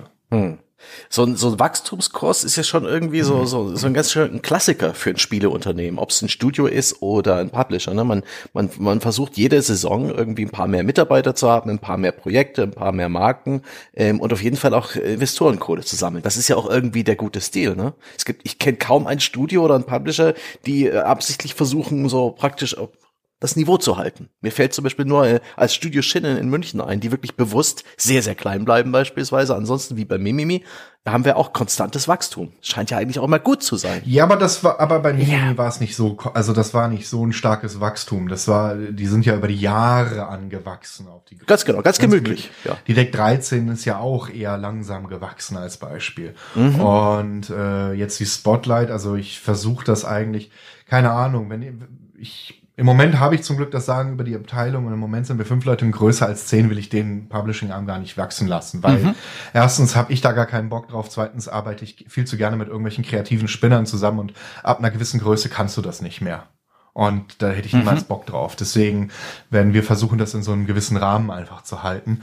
Und äh, ja, aber ja, ich gebe dir recht, natürlich, irgendwie Wachstum gehört irgendwo dazu. Und irgendwann ist halt das Ende der Fahnenstange erreicht und dann ja, ähm, nach einer Rezession Wobei folgt ein Aufschwung, mhm. nach einem Aufschwung folgt eine Rezession. Das ist immer so gewesen das wird auch immer so sein. Das ist diese ganz, ist eine schöne Sinuskurve immer gewesen. Ich, ich, ich glaube, wir müssen sowieso hingehen und jetzt, also toll, wie Sebastian das zusammengefasst hat, was es dort alles gibt, aber ich mhm. glaube, dass es da sehr viele unterschiedliche Faktoren ja. gibt. Also mhm. wenn wir einen Embracer jetzt zum Beispiel nehmen, ähm, die unterscheiden sich ja durchaus deutlich jetzt zum Beispiel bei den Zukäufen von einem Microsoft. Natürlich, was die Größenordnungen angeht, aber Microsoft hat ja extrem gezielt gekauft, würde ich ja, zumindest definitiv. argumentieren. Ähm, extrem gezielt gekauft, sei das, ob das mit Activision halt die reine Größe angeht und halt auch Leute, die in Abo-Modellen drin sind und so weiter, die man vielleicht übernehmen kann, sei das dann aber auch zum Beispiel gezielt Rollenspielentwickler einzukaufen, weil das eben einfach ein blinder Fleck auf der Microsoft-Landkarte gewesen ist. Ein sehr populäres Genre. Wenn, wenn ich mir jetzt Embracer angucke, die haben ja wirklich Vogelwild eingekauft. Die haben ja einfach alles gekauft, was irgendwie auf dem Markt zu sein schien, äh, was irgendwie von früher mal eine Marke gewesen ist, ob das jetzt brach lag aus äh, guten oder aus schlechten Gründen, war egal. Ähm, also dieser richtig gehende Kaufrausch, der hier stattgefunden hat bei Embracer, sowas Vogelwild, das habe ich in meiner Geschichte in der Spielebranche, glaube ich, noch nie erlebt. Das hat niemand. Und äh, das gab's so auch noch äh, nicht. Genau. Und, und, äh, und, und André und ich und auch, glaube ich, Sebastian, wir haben häufig und schon seit vielen Jahren im Podcast gesagt, uns ist nicht wirklich klar, was hier eine Strategie Strategie sein soll, außer eben Kaufen bedeutet Investment, bedeutet kaufen, bedeutet Investment, bedeutet kaufen und so weiter. Aber dass das irgendwann in sich zusammenfallen muss, notwendigerweise, ob das jetzt ein Schneeballsystem ist oder nicht, ähm, wie du schon gesagt hast, Michael, ja, also die nächste Rezession kommt halt irgendwann. Und jetzt kam halt zusammen, ähm, dass äh, ja die die die Tech-Blase nach Covid ein bisschen geplatzt ist. Mhm. Ja, in Covid gingen ja die ganzen Tech-Sachen wunderschön hoch.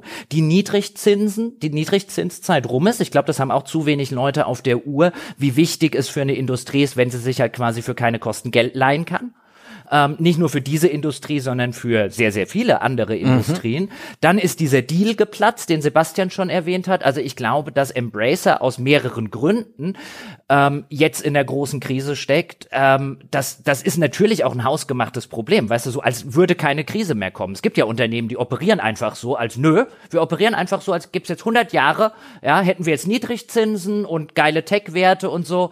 Ein ähm, bisschen so haben die operiert. Also es würde mich nicht wundern und ich habe wenn wenn es da nicht mehr lange weitergehen würde, um das so zu sagen. Denn ich habe von mehreren Stellen inzwischen gehört, dass äh, äh, dort äh, dass dort mit großen Layouts zu rechnen sei in den kommenden Monaten und Jahren, dass da eine extreme Verschlankung äh, stattfinden soll, dass ähm, äh, Anschlussprojekte bei den Studios schon längst nicht mehr garantiert sein, sondern jeder entwickelt nur noch fertig, was er gerade eh schon in der Pipeline hat und und und. Also alles, was man dort hört und was ja auch durchaus mit dem Bild, das sich in der Öffentlichkeit darstellt von Embracer oder dem Aktienkurs, wenn man sich den mal anguckt, ähm, darstellt, ist eigentlich ein Unternehmen, das sieht so ein bisschen aus wie wie so jemand, der sich zum Riesen gefressen hat und jetzt kurz vorm Umkippen steht. Hm. Ja, die Volition-Sache ist ja auch so ein bisschen interessant, wenn man sie sich betrachtet, weil äh, vor der ähm, kurz, also Volition war ja untergeordnet der Koch Media bzw. Plaion-Sparte. Man muss dazu wissen, Embracer ist die Muttergesellschaft und die hat dann wiederum verschiedene Tochtergesellschaften und dazu gehört zum Beispiel die Gearbox, die Plaion, ehemals Koch Media, die THQ Nordic, die Coffee Stain, die Saber Group und so weiter und so fort. Und ähm, innerhalb dieser Gruppe shiften hin und wieder Projekte. Und äh, Saints Row, also das Volition Studio, wurde ja relativ kürzlich eigentlich erst zur Gearbox geschiftet um dann dicht gemacht zu werden, was natürlich dann wiederum bei einigen in Verdacht aufkommen lässt, dass man die Gearbox auf dem Papier, weswegen es jetzt auch diese Spekulation über den Verkauf gibt, äh, dass die Gearbox wieder abgestoßen werden soll, die für 1,4 Milliarden gekauft wurde, glaube ich, oder 1,3? Irgend sowas, 1,3 ja, glaube ich. Ähm, mhm. Dass man darüber dann den Wert schmälert. So, weil die haben ja dann mit Saints Row 3 quasi einen Flop oder so, weißt du? Ähm, also es ist auf jeden Fall äh, gerade keine lustige Zeit, um äh, auf dem Arbeitsmarkt zu sein äh, und was Neues zu suchen, weil ähm, die Spendierhosen sind im Moment so ein bisschen härter zugeknöpft, als das noch vor einiger Zeit der Fall war. Hm. Ja, gerade bei Volition tut's mir auch echt leid. Ich habe das Studio schon mal besucht. Das ist eine 30, 40.000 Seelen ein Städtchen, äh, so eine Studentenstadt. Äh, da ist nichts. Da gibt's keine äh, keine große Spieleindustrie. Da ist äh, Volition der der eine große Games-Arbeitgeber. Und wenn die Leute da jetzt arbeitslos sind, dann müssen sie höchstwahrscheinlich umziehen oder sich irgendwie komplett um, umorientieren. Das ist echt. Oder halt echt darauf hoffen, dass irgendjemand auf Remote dann dort einspringt, was in den USA ja. leider immer noch nicht gegeben ist. Nee, oder halt äh, die, die, die Firmenneugründung von irgendjemand, der wahnsinnig genug ist und risikobereit, äh, das durchzuziehen. Es entstehen ja oft aus den Trümmern von, von großen Studios irgendwann wieder äh, kleinere, aber durchaus äh, mit, mit demselben Kernpersonal. Also da, da kann man noch ein bisschen drauf hoffen. Aber ähm, ja, ja, das ist schwierig. Für, für, für Menschen, die jetzt in der Branche einen Job suchen, ist es wahrscheinlich jetzt gerade mit die schlechteste Zeit ja. seit vielen, vielen Jahren. Ja. Ähm, aber das kann, also das schmälert natürlich nicht die Probleme für diese Menschen. Ich will es jetzt nicht beiseite wischen damit, aber das kann insofern ja keinen überraschen, weil wir ja auch schon in der Phase der Kaufrausche gesagt haben, dass hier jetzt jeder bringt jetzt sozusagen für die aus seiner Sicht bevorstehende ähm, Zukunft der Videospiele. Ob das der eine in Abo-Modellen sieht, der andere in Streaming, der nächste in Game as a Service und so weiter. Aber alle bringen ihre sozusagen ihre Kanonen in Stellung. Jeder äh, äh, marschiert sozusagen noch mal in irgendein äh, reiches Land ein und guckt mhm. mal, ob er das noch kaufen kann und so weiter und dass jetzt nach diesem Ende eine große Konsolidierungswelle entsteht, dass das auch immer Verlierer haben wird, eine solche Entwicklung, ähm, das ist ja erstmal relativ, äh, relativ normal. Und ähm, jetzt sehen wir halt durchaus die Verlierer auch teilweise dieser Entwicklung. Das kann auch ein Mimimi sein, weil dort eben die Kohle halt nicht mehr so locker sitzt bei hm. jemand anderem, der vielleicht noch vor drei Jahren gesagt hat, hätte, ach komm, ja, mit euch mache ich jetzt ganz schnell was Neues, den die kriegen wir schnell über die Bühne, weiter geht's oder so. Ähm, wo, wo sowas halt auch nicht mehr gegeben ist. Und auch bei größeren Sachen, ich meine, ein Epic oder so. Ähm, was haben die denn außer Fortnite? Also die haben ja auch eine ganze Weile, um ihren Epic Store zu launchen. Die haben ja richtig, richtig Asche in die Hand Nehmen genommen. Sie immer noch. Was haben die denn vorzu Nehmen sie immer noch, aber was haben sie denn vorzuweisen? Hm, Leute, die kostenlos Spiele abgreifen. so ungefähr, ja. Und weißt du, das ist jetzt vielleicht, die hatten einen anderen Plan damit. Der ist nicht aufgegangen. Aber dass das halt jetzt vielleicht auch ein Verlierer dieser ganzen Entwicklungsgeschichte ist, viel Geld in die Hand genommen, wachsen, wachsen, wachsen, wachsen, ja, und jetzt wenig vom Wachstum haben. Und ähm, dazu kommt noch, und da wird mich auch Michael und natürlich auch Sebastians Einschätzung interessieren, wir haben es halt auch auf dem Gaming-Markt mittlerweile mit einem unfassbar fragmentierten Markt zu tun. Ja, also so viele, nicht nur weißt du, AAA-Hersteller, die sind überschaubar, aber so viele Double-A-Sachen, die mhm. mittlerweile auf den Markt kommen, so viel, was im Indie-Bereich passiert, so viel unterschiedliche Plattformen, auf denen Spiele angeboten werden, so viel unterschiedliche Modelle, ähm, jetzt kommen Abo-Modelle und so weiter noch dazu. Ähm, ich gucke dort auf so einen Markt und denke mir, dass eine gewisse Konsolidierung, ich sehe kein Videospiele-Crash oder sowas in der Zukunft, aber dass eine größere Konsolidierung stattfindet, die dann unter Umständen auch deutlich weniger Studios bedeutet, das erscheint mir, wenn ich da drauf gucke, angesichts all dieser Faktoren eigentlich relativ unvermeidlich. Oder sehe ich das zu pessimistisch? Ähm, nö, würde ich so unterschreiben. Auf Dauer natürlich. Wie gesagt, ich bin froh, dass wir uns in unserem Kleid, also mit dem, was ich mache, in einem überschaubaren Rahmen bewegen, ähm, wo ein Hit auch mal reicht, um uns nur zwei, drei Jahre über Wasser zu halten, so als Beispiel. Mhm. Ähm, und dann können wir am nächsten Hit arbeiten und alles ist okay. Aber äh, ähm, ich glaube, ehrlich gesagt, so was, die Konsole, was du meinst, so, ich glaube, der Indie-Markt ist noch mal ein bisschen äh, separiert zu betrachten, weil mhm. ähm, es ist so viel einfacher geworden, Spiele zu entwickeln.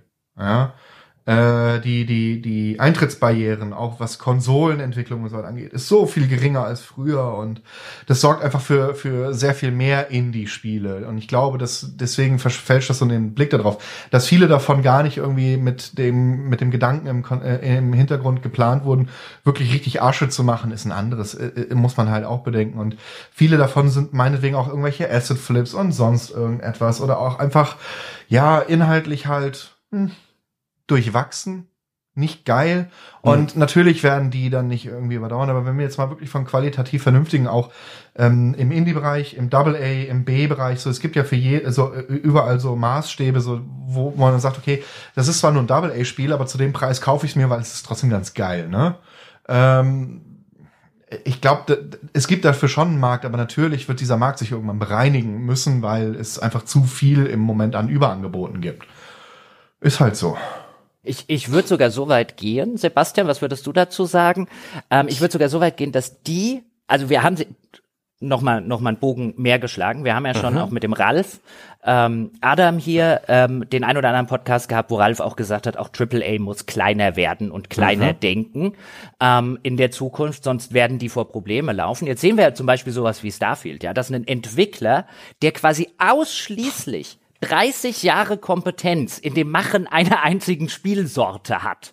Selbst der hat mittlerweile Probleme, was in einer Qualität auf den Markt zu bringen, wo die Leute drauf gucken und sagen, ja, das ist AAA, so richtig AAA, mhm. ja, mhm. Ähm, äh, äh, und nicht AAA von vor 10 oder 15 Jahren oder so. Also ja, die werden auch in, äh, glaube, dass der Ralf recht hat, dass es da über kurz oder lang zu einer gewissen Verkleinerung auch der ganzen Größenordnung, wie Spiele sind, äh, äh, kommen muss eigentlich.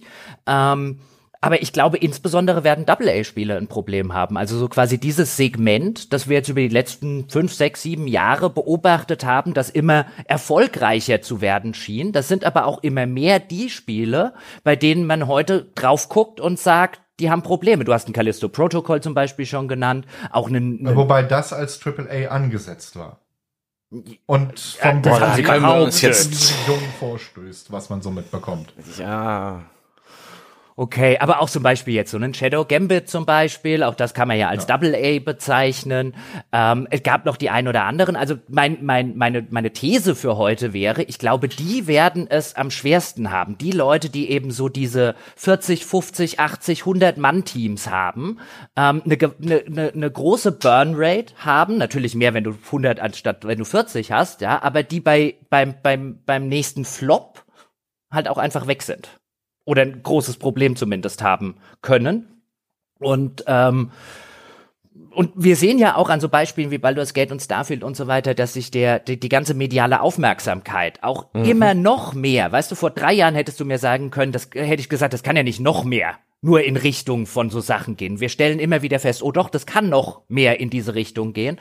Ähm, ich glaube, dass da insbesondere die, die Double-A-Spiele leiden werden, die halt ein vergleichsweise hm. hohes Budget haben, aber sehr wenig Raum für einen Flop oder für keinen sonderlich großen Verkaufserfolg. Weiß nicht, ob ich dir da ganz so ganz zustimme. Kommt ein bisschen auf die Konzeptionierung dieser Spiele an. Ich sehe einen riesigen, äh, eine riesige Konsolidierung bei Games as a Service kommen.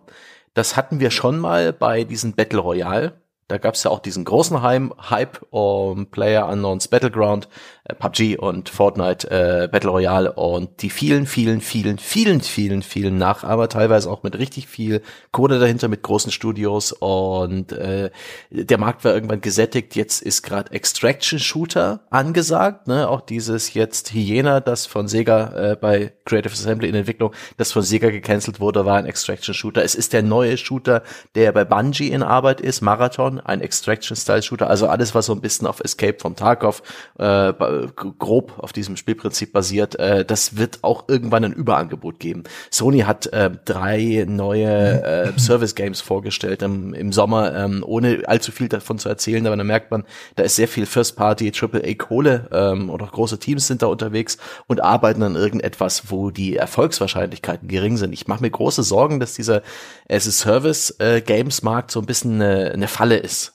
Ja, weil er eben so ein bisschen wie das jetzt mit Baldur's Gate und mit äh, Starfield passiert ist, weil man halt mit dem guten Game as a Service bindet man die Leute, die sowas mögen, und dann haben die keine Zeit für ein anderes. Ja. Ähm, dann spielen die das eine populäre oder die die die fünf vielleicht, die äh, die in wirtschaften können auf diesem Markt und die 50 anderen Projekte sind praktisch per Definition zum Scheitern verurteilt. Vielleicht sogar sind die noch in Entwicklung, vielleicht sind die sogar gut, aber die kommen zu spät und äh, da, da sehe ich äh, große Probleme und sehe ich auch einige spektakuläre Pleiten in Zukunft. Ich finde ein Double A und auch ein Indie-Spiel so ein bisschen ne, wie, die, wie die Kleinsäuger, während die, Ino, während die Dinos alle erfrieren nach dem Kometeneinschlag, die können, die können vielleicht sogar bestehen, weil neben, neben Game of a Service hat immer noch zum Beispiel ein storybasiertes äh, Puzzle-Adventure-Platz. Wird's immer haben. Und ich, ich halte das für, für sogar ein bisschen wertvoll. Äh, aber du, du hast schon recht, Jochen, wenn du sagst, dass ab einem gewissen Niveau, äh, die, diese Burnrate, ähm, wir haben das Wort das hier schon oft benutzt in diesem Podcast. Man muss sich vorstellen, in, in gut äh, qualifizierter äh, Spieleentwickler äh, als Angestellter kostet äh, sein Arbeitgeber wahrscheinlich in den USA, hat man immer so gesagt, 100.000 Dollar pro Jahr. Und wenn man sich überlegt, ein Studio mit 40 Mitarbeitern, das sind ja Millionenbeträge. Einfach nur, um, um zu, damit man die hält. Und dann muss auch hinten irgendwas rauskommen. Und eine Spieleentwicklung dauert eine lange Zeit und ist, wie wir es hier auch besprochen haben, hochriskant. Und da, da stimme ich dir in dem Falle zu, dass die, die, die Fallhöhe, das Risiko eben auch steigen, je größer das Studio ist. Und wenn man sich diesen Double-A-Bereich nähert, fuck. Ja, oder nimm in, nimm in Deutschland einfach nur, sagst du hast einen deutschen Mitarbeiter und sagst, der verdient nur ja, sage ich jetzt mal, 3000 Euro brutto, mhm. ja, dann hast du mit Lohnnebenkosten, dann hast du mit dem Strom, den er verbraucht, Strom wird halt langsam teuer, wenn du Büros hast, die du anmieten musst, der Strom, den er am Rechner und so ja, weiter Lizenzgebühren, die du für Genau, Lizenzgebühren musst. für Installationen, dann mhm. bist du bei 5000 im Monat oder sowas und dann sagst du, du hast 40 davon und dann rechnest dir, dir mal aus, was passiert, wenn drei Monate ja. kein Geld reinkommt. Ja, das ist schon, äh, ist schon. Ich habe mir auch auf meinem, auf meinem Zettel, den hatte ich dir auch schon gezeigt, auch so ein paar Gedanken drauf geschrieben. Vielleicht kann es Michael da so ein bisschen äh, auch erhellen. Was sind denn Strategien, um in so einem schweren Fahrwasser zu bestehen? Was kann man denn, wie, wie kann man denn sowas bestehen? Was sind denn gute Qualitäten, gerade für kleinere Studios? Michael beschäftigt sich nun mit, mit den kleinen mhm. Indies. Ist es zum Beispiel schlau, bei seinen Leisten zu bleiben, so ein bisschen wie Mimimi, Mimimi Productions, bei dem einen Genre zu bleiben, was man gut kann. Ich sehe hier und da so sowas wie ein Team 17, ja, äh, die Worms-Entwickler in, in Leeds sitzen, die in Großbritannien, die machen seit sie existieren, eigentlich immer nur Worms. Ab und zu auch was anderes, aber zur Not machen sie einfach ein neues Worms. Wobei sie ja mittlerweile irgendwie als Publisher unterwegs sind, als noch Eigenentwicklung. Richtig, das ist der nächste Punkt. Genau, das, das ist der nächste Punkt. Das ist auch eine, eine, interessante Evolution, die man als Studio durchmachen kann. Eben nicht bloß äh, Spiele herstellen, sondern plötzlich auch ähm, das Risiko ein bisschen streuen. Ne? Nicht auf diesen, auf dieses eine Ding alle zwei Jahre beispielsweise, sondern auf fünf Dinge mhm. pro Jahr, indem man eben published. Und da vielleicht der, der Return of Investment nicht so hoch ist, aber dafür hat man eben mehr Chancen, übers Jahr zu wirtschaften. So hat es ja auch Deck 13 letztendlich ja. gemacht.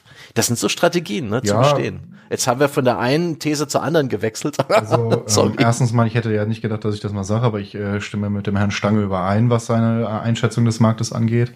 Oh mein Gott! die Hölle ist zugefroren. Ich hol Nein, Quatsch. Ähm, nee, also ich glaube auch, gerade die Service Games werden es extrem schwer haben, weil wie du schon sagtest, im Endeffekt gerade bei den Service Games, du kannst halt immer nur ein oder zwei maximal gleichzeitig spielen und du kannst mhm. immer einen anderen Snack dazwischen schieben. So, und ich glaube deswegen mhm. auch, also ja, natürlich werden ein paar Double-A-Entwickler äh, draufgehen und natürlich werden ein paar, äh, paar Indie-Entwickler draufgehen, aber dieser Markt bleibt weiterhin bestehen und ich glaube, wenn man, na, da kommt es mehr darauf an, ob man eine geile Idee hat oder ein geiles Setting oder geile, geiles Gameplay oder irgendwas Besonderes, was sich irgendwie hervor... Oder einen guten oder, Ruf vielleicht. Oder sei das jetzt auch sowas wie ähm, einfach eine geile Erinnerung weckt. Ne, so. Mhm. Und du fragtest so, bleib bei deinen Leistungen. Ich würde sagen, ja. Äh, wenn du was Erfolgreiches mhm. hast, warum solltest du etwas, äh, also wenn du eine erfolgreiche Formel hast und die für dich funktioniert und du da weiterhin Bock drauf hast, das zu machen, dann mach das. Dann, dann, dann fährst du eine gute Schiene und kannst davon leben und das ist doch wunderbar. Ähm, wenn du dann natürlich bereit, äh, wenn nicht bereit, sondern wenn du dann Risiken eingehst und auf einmal dein komplettes Genre wechselst, naja, also ich sag mal so, die Dave the Diver Leute, die, Leute, die habe ich jetzt irgendwie gelesen, die machen jetzt irgendwie ein 16 Spieler Multiplayer Zombie Survival Spiel und ich denke mir, naja, okay, ähm, ist eine Ansage. ähm, so, ja. klar, kann funktionieren, muss aber nicht funktionieren. Äh, die Leute, die The Messenger gemacht haben, haben das Genre auch gewechselt und haben äh, Sea of Stars gemacht. Ist ein Risiko gewesen, keine Frage, aber die waren auch damit sehr erfolgreich. Mhm. Ähm, ich glaube, am Ende ähm, musst du deinen Markt kennen. Und ich glaube, das wird immer schwieriger, diesen Markt zu kennen. Weil der Markt sich immer weiter diversifiziert. Äh, die Leute, mhm. die Ko Kunden werden älter äh, und es kommen jüngere Schichten dazu. Und ich glaube, so die Leute, die wirklich das bereit sind, Spiele zu kaufen und ihr Geld auszugeben, ähm, dieser Markt segmentiert sich immer wieder neu und äh, es wird immer komplizierter da, diese Nische zu finden, wenn du jetzt nicht gerade sowas wie Baldur's Gate bist oder Starfield oder Call of äh, Honor, Duty, was auch wie. Mhm. Ihr, ja, ihr wisst, was ich meine. Irgendwie AAA-Kram. Mhm. Das interessiert mich persönlich ja alles nicht so wirklich mehr, aber naja. Ähm, Und damit bin ich ja auch schon wieder eine gesonderte Zielgruppe. Weißt du, so ich spiele die ganzen Sony AAA-Spiele nicht, ich spiele kein Starfield. Baldur's Gate 3 werde ich spielen, aber so diesen ganzen anderen Kram, so das, das juckt mich alles nicht. Ähm, und damit bin ich wiederum eine eigene Zielgruppe und äh, ich, ich stehe auf Indie-Titel. So, und dann muss ich aber auch irgendwie rausfinden, wie ich die wiederum verkauft bekomme. Und ich bin ehrlich, ja auch nicht jedes unserer Spiele, was wir als Publisher betreuen, wird ein Erfolg, aber zumindest unsere Treffer Trefferquote ist relativ hoch, weil wir aber auch eine gewisse Formel haben, die wir bei allen unseren Spielen, so unterschiedlich sie sein mögen, auch anwenden. Äh, so, was wir Spezielles suchen. Und ich glaube, wenn du das gefunden hast, dann kannst du sogar dein Genre wechseln, wenn du da in der Mentalität gleich bleibst. Ich glaube, dass mhm. da die Mentalität, mit der du an die Entwicklung rangehst, wichtiger ist tatsächlich als das, was du dann im Genre machst. Das hilft natürlich trotzdem deutlich erheblich, macht das Ganze leichter, wenn du auch im Genre gleich bleibst und einfach more of the same machst. Mhm. Wenn du jetzt davon sprichst, dass dieser Markt immer komplexer wird, also ne, die äh, das Publikum, das du ansprechen kannst, das ist auch plötzlich mit Abos unterwegs ist, sehr viel mehr diversifizierter ist von der Demografie, von den Interessen, von der Art und Weise, wie sie spielen. Gibt es da einen Dienstleister, der jetzt im Anschluss an diese öffentliche Übertragung des Podcasts bei dir klingeln wird und seine, äh, seine Dienste anbieten wird? Sind hier ähm, Marktforscher unterwegs? Gibt's hier vielleicht? Mein Gott, ich hoffe nicht. Nee, also ja, aber äh, gibt's hier Leute, die, die, die, die hier so Insights anbieten, Analysten und Co. Äh, hast du mit dich mal mit sowas beschäftigt? Können die sowas? Weil ich lese immer wieder bei gamesindustry.biz, ja, da so, so gepitchte Artikel, die auch so ein bisschen ja, Schleichwerbung sind, wenn dann eben eine tolle Headline sich als eine, als eine kleines Gratis-Leckerli einer Analyse beispielsweise entpuppt. Ja, ganz ehrlich, das ist alles bla bla bla bla bla. Irgendwer hat eine Meinung und am Ende kann diese Meinung auch vollkommen falsch sein. Du kannst sie mit Daten mhm. unterfüttern. Du kannst nahezu jede Meinung mit irgendwelchen Daten unterfüttern. Ich lösche das alles ungelesen mittlerweile, weil, äh, mhm. wie ich schon gesagt habe, so, wir haben unsere Mentalität für die Spiele, die wir betreuen, mhm. gefunden, was für Kriterien die erfüllen müssen. Und wir fahren damit äh, ich würde mal sagen, durchaus sehr erfolgreich. Ähm, und so, und das verfolgen wir weiter. Und wenn das irgendwann nicht mehr funktioniert, dann müssen wir uns Gedanken machen. Bis dahin sind mir diese ganzen Analysen, das rutscht mir alle den Buckel runter. Mhm, mh. Ich sehe das aber, ich sehe das so ähnlich wie ihr beiden und gerade das, was Michael gesagt hat, nämlich, dass es immer schwieriger wird, seinen Markt zu kennen. Ich glaube, das ist heute wahrer. Ich meine, das, auch das ist ja so eine gewissermaßen eine Binsenweisheit, die man ja auch schon immer gehört hat, aber das ist heute wahrer als denn je, weil wir sehen ja gerade bei Mimimi, ja, sehen wir ja, ähm, das bei seinen Leisten bleiben halt auch nicht unbedingt hilft. Ähm, und man selbst in einem in einer Nische, die man die man selber sozusagen wiederbelebt hat, ähm, äh, durch und in der man ja auch selber sehr erfolgreich gewesen ist ähm, und etwas geschafft hat, was wenige deutsche Studios überhaupt schaffen, nämlich internationale Bekanntheit zu kriegen und internationale Fans äh, äh, äh zu entwickeln.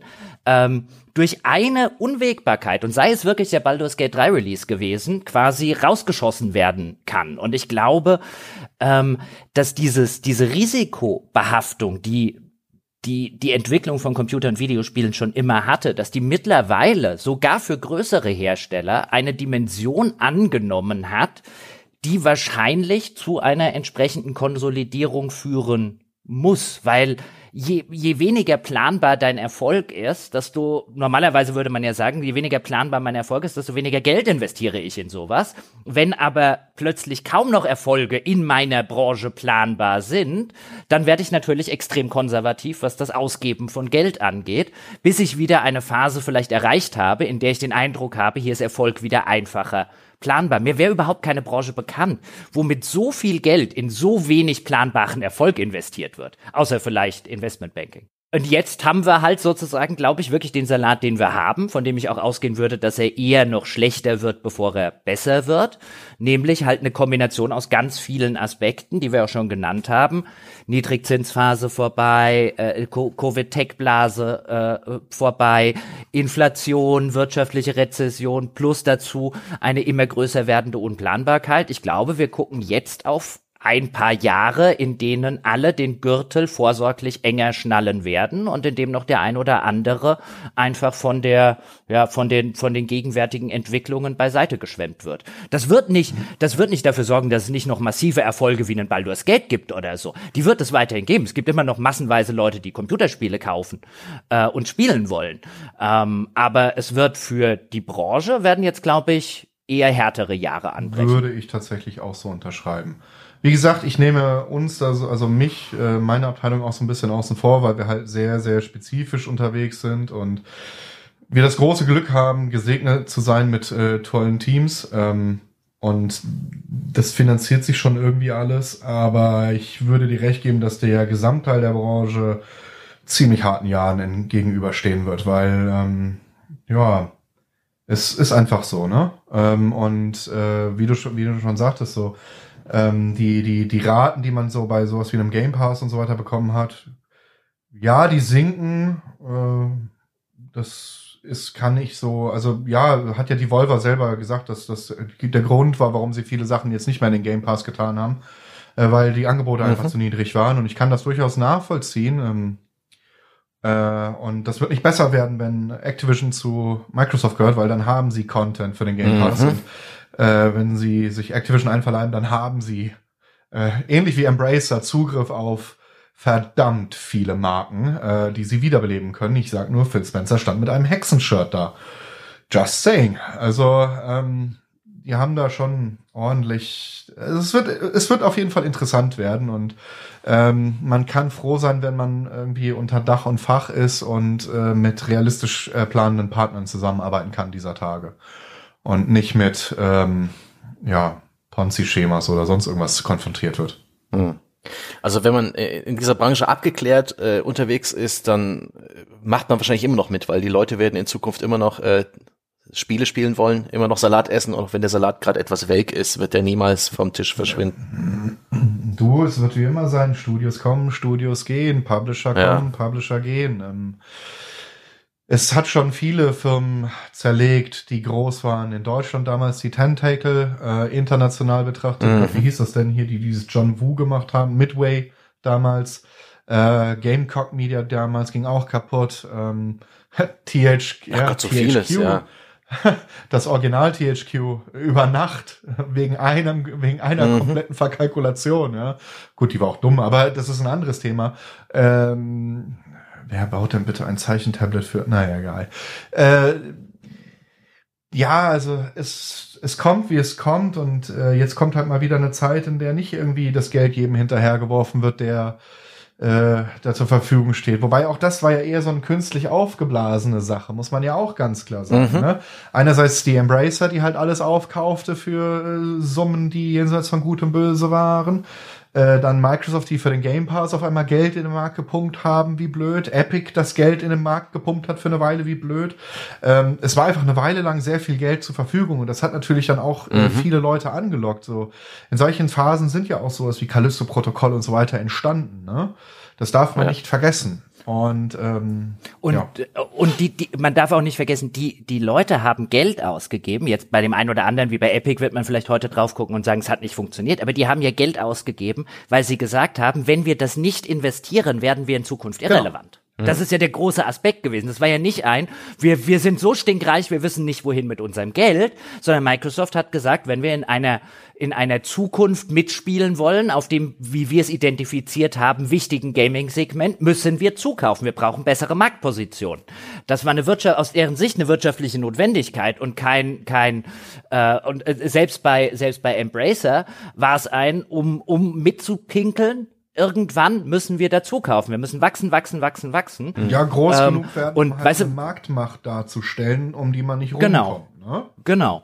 Und, ähm, und äh, manche Leute gucken da vielleicht so ein bisschen drauf und sagen, ja, ja, wie kann jetzt nach so einem Kaufrausch sozusagen jetzt plötzlich über Nacht der Gürtel enger geschnallt werden müssen? Ja, aber das war ja eben nicht ein, vorher waren wir alle reich und wussten nicht, wohin damit und jetzt sind wir plötzlich alle arm, sondern das war ein, die Großen haben sich in Stellung gebracht ähm, und äh, die, die es nicht geschafft haben oder die, die sozusagen nicht mitgespült wurden, die stehen jetzt halt noch einem größeren Problem gegenüber. Ich meine, mhm. wenn du ein Double-A-Entwickler gewesen bi oder bist, dann findest du es vielleicht nicht ganz so geil, wenn Microsoft halt eine so große Marktmacht hat, dass es dir halt auch diktieren kann, jetzt plötzlich, du, dein Spiel im Game Pass, ja, hier sind 50.000 oder mhm. so. Dann ist es natürlich nicht mehr geil für dich. Ähm, aber die, die Preise, die Microsoft wahrscheinlich am Anfang bezahlt hat, dass die nicht auf Dauer haltbar gewesen sind, wird sich halt auch jeder clevere Entwickler mhm. gedacht haben. Ja, das war damals noch so ein Wettrüsten. Google hat sich ja auch in Stellung gebracht mit Stadia, wohl angeblich sehr gut gezahlt für Stadia-Exklusivtitel mhm. oder mhm. ähm, äh, Spiele, die, die, die Indie-Spiele, die man da so ein bisschen veröffentlichen ja. kann. Amazon hat viele Jahre schon Kohle gesteckt in, in ein eigenes Games-Business, bis, bis jetzt noch wenig ähm, Erfolg, aber. Publishen die nicht irgendwie das neue Tomb Raider oder so? War da nicht irgendwas? So? so ist es. Die geben jetzt Embracer die Kohle oder Crystal Dynamics die Kohle, damit sie ein neues mhm. Tomb Raider machen. Auch da Entlassungen. Aber äh, soweit ich weiß, dort vor allen Dingen im Marketingbereich, wenn ich das richtig gelesen hatte. Ja. Ne? Äh, ich glaube neun im Marketing und eine in der IT. Also also im Prinzip das, was ja. halt so dieses, äh, diese, was zumindestens die Embracer gesagt hatte, dieses, man fasst im Prinzip gewisse Abteilungen im Endeffekt zusammen. Ja, okay. ja. Klar, das sind diese Konsolidierungseffekte, weil wenn aufgekauft wird, du brauchst halt nur eine Personalabteilung und wenn du ganz viele Firmen gekauft hast, dann können die dann auch in den einzelnen Standorten weg und das wird zentralisiert. Ähm, es, es gab auch im ganzen Tech-Sektor so ein, so ein so ein Rausch in den letzten Jahren, der ist auch wirklich jetzt rum, wo man halt auch, äh, Google hat wohl sehr viele Leute eingestellt, einfach um diese Fachkräfte der Konkurrenz vorzuenthalten. Also Leute einstellen, die man gar nicht braucht. Äh, und wenn, wir, wenn dann irgendwie bei Meta, beim Facebook-Konzern irgendwie hunderte Leute gefeuert werden oder auch bei Google, die ausschließlich dafür da sind, neue Mitarbeiter zu recruiten, dann ist doch auch irgendwo eine, eine riesige Blase da gewesen. Und äh, ja, das sind schon, finde ich, aus unserer ne, Normalo-Sicht aus Arbeitsleben total ungeheuerliche Vor äh, Vorgänge. Ich, ich kenne sogar, ich kenne sogar hier in der Nähe ein Hotel, ja, ein großes Hotel, also ein wirklich großes Hotel, das vor etlichen Jahren einen riesengroßen Hotelneubau nur deshalb übernommen hat, damit da kein anderer reinkommt. Mhm. Die haben das nicht gebraucht. Die brauchten nicht mehr Betten, die brauchten um Gottes Willen nicht ein zweites Hotel. Aber was sie noch weniger brauchten aus ihrer Sicht, war ein Konkurrent vor Ort. Ja, also das, äh, das sind schon krass ungeheuerliche Vorgänge und das ist vielleicht sogar irgendwie ganz gut, wenn, wenn das ein bisschen abkühlt und dieses Soufflé äh, ein bisschen auf eine realistischere Größe zusammen äh, sinkt. Aber äh, ich bin, bin sehr gespannt, wie es in Zukunft weitergeht. Ich mache mir keine Sorgen darum, dass gute Spiele erscheinen. Ähm, und dass äh, clevere Leute, die gute Spielideen haben, auch irgendwie erfolgreich sein werden. Ich kann mir vorstellen, dass es schwieriger, schwieriger ist, viel, viel, viel, viel schwieriger ist, konkret an Geld zu gelangen. Denn ähm, das neue Buzzword für die Risikokapitalgeber, ne, weil Private Equity und sowas gibt's ja immer noch, Venture Capital, ähm, das wäre halt jetzt AI. und da, graut mir auch noch ganz Übles, was in diesem äh, Buzzword-Zusammenhang im Games-Markt passiert. Ich hoffe, das Schiff äh, fährt an uns vorüber als ohne allzu große Bugwelle, obwohl es durchaus äh, Grund gibt, äh, das zu nutzen und das so durchaus irgendwie was hinterlassen wird. Aber ich habe das Gefühl, da fließt gerade das ganze Risikokapital rein und du brauchst, äh, äh, wenn du, und jetzt kannst du Michael, du mir mal ein bisschen erzählen, wenn du ein Indie-Entwickler bist. Ich hatte mal ein informelles Telefongespräch mit einem äh, mit einem Entwickler, der einfach zu seiner Sparkasse gegangen ist. Der hat sich nicht groß mit der Branche beschäftigt, der hatte eine Spielidee und hat einfach versucht, so wie, wie, wie ein Privatunternehmer über die örtlichen Banken ähm, Kredite zu bekommen. Und die haben, äh, der ist auf Unverständnis getroffen und auf harte Ablehnung. Und ich kann mir, das war damals noch zu der Zeit, wo es praktisch keine Zinsen gab. Und jetzt, wo das Zinsniveau höher ist, kann ich mir vorstellen, dass du schon irgendwie ein Netzwerk, einen Partner brauchst und vielleicht auch irgendwie die, die, die Hilfe in der ganzen Branche. Heute geben sie es dir wahrscheinlich noch viel lieber. Ach so, ja, wegen der wegen, Zinsen. Wegen hoher, schöner hoher Zinsen. Ah, nee. nee, tun sie nicht. Nee, das Problem ist, also du musst erstens zu einer Bank gehen, die sich damit irgendwie in irgendeiner mhm. Form vielleicht auskennt. Ähm, gibt's nicht so viele. Wird das besser? Äh, na, ja. okay. Ja. ja. Ist so ein leidiges Thema. Okay. Ähm, ich meine, ja, also die meisten Bundesländer haben jetzt irgendwie eine Regionalförderung, was mhm. zumindest für Indie-Entwickler gar nicht so schlecht ist. Hessen leider nicht. Ähm, ist so ein anderes Thema, aber zum Beispiel Schleswig-Holstein hat ja irgendwie mittlerweile fünf Millionen, die sie dann mhm. bereitstellen werden. Und also zumindest darüber kommt man irgendwie zumindest an irgendwie eine Form von Kapital, wenn man auch einen gewissen Eigenanteil bereit ist zu investieren. Mhm. Aber mit Banken, ja, das Problem ist Spielentwicklung. Äh, der stößt erstmal auf Unverständnis. Ja, auf der anderen Seite hätte die Bank im Falle eines äh, Ausfalls oder einer Nichtfertigstellung äh, nur irgendwelchen digitalen Kauderwelsch, mit dem sie nichts anfangen können. Verstehe. Wenn sie eine Bäckerei finanzieren mhm. sollen, weißt du, da haben sie wenigstens irgendwie hier das Gebäude oder die Einrichtung, die sie wieder verscherbeln können. Also ganz ehrlich, wenn, wenn, wenn wir drei eine Bank wären, würden wir einem dahergelaufenen Spieleentwickler Geld geben? Bist du bescheuert? Danke. Sehr gut. Ich würde nicht mal mir Geld geben. Also bitte. Ja. Sind es dann schon eher Publisher oder wie, wie ist es mit so Angel Investor oder halt äh, sowas wie Kowloon, diese, diese konkreten also Firmen, die dafür existieren, ähm, junge Startups und das sind ja Indie-Studios in der Regel irgendwie ähm, zu, zu, zu Seed-Funden. Ähm, ist das, ist das dann die, die Hauptmöglichkeit, um an Kohle zu kommen? Also ganz viele, also wenn man gerade über den Indie-Bereich redet, ähm, die meisten machen das ja erstens mal neben ihrem Dayjob. So, dann gibt es die Möglichkeit, Mhm. also Chained Echoes ist am Anfang so entstanden als Beispiel. Ne?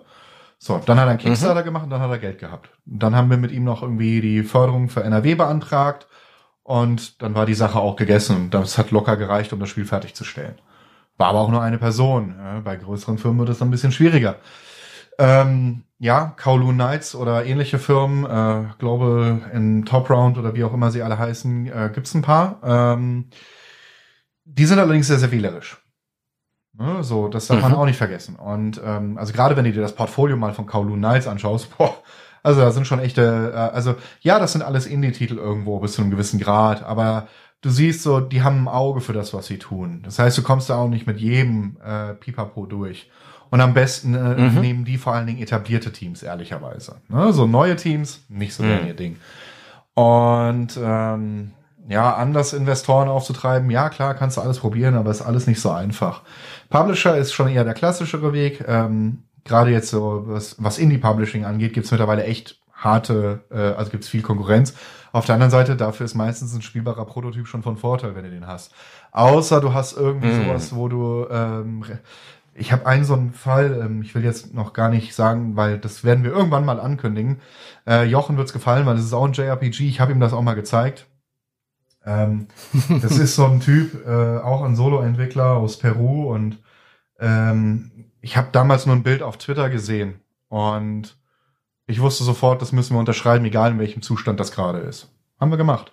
Aber das ist eher selten. Das ist ganz, ganz selten Hm. sowas. Also ja, Publisher-Geld, klar. Ansonsten halt, ne, Friends and Family, hm, immer schwierig.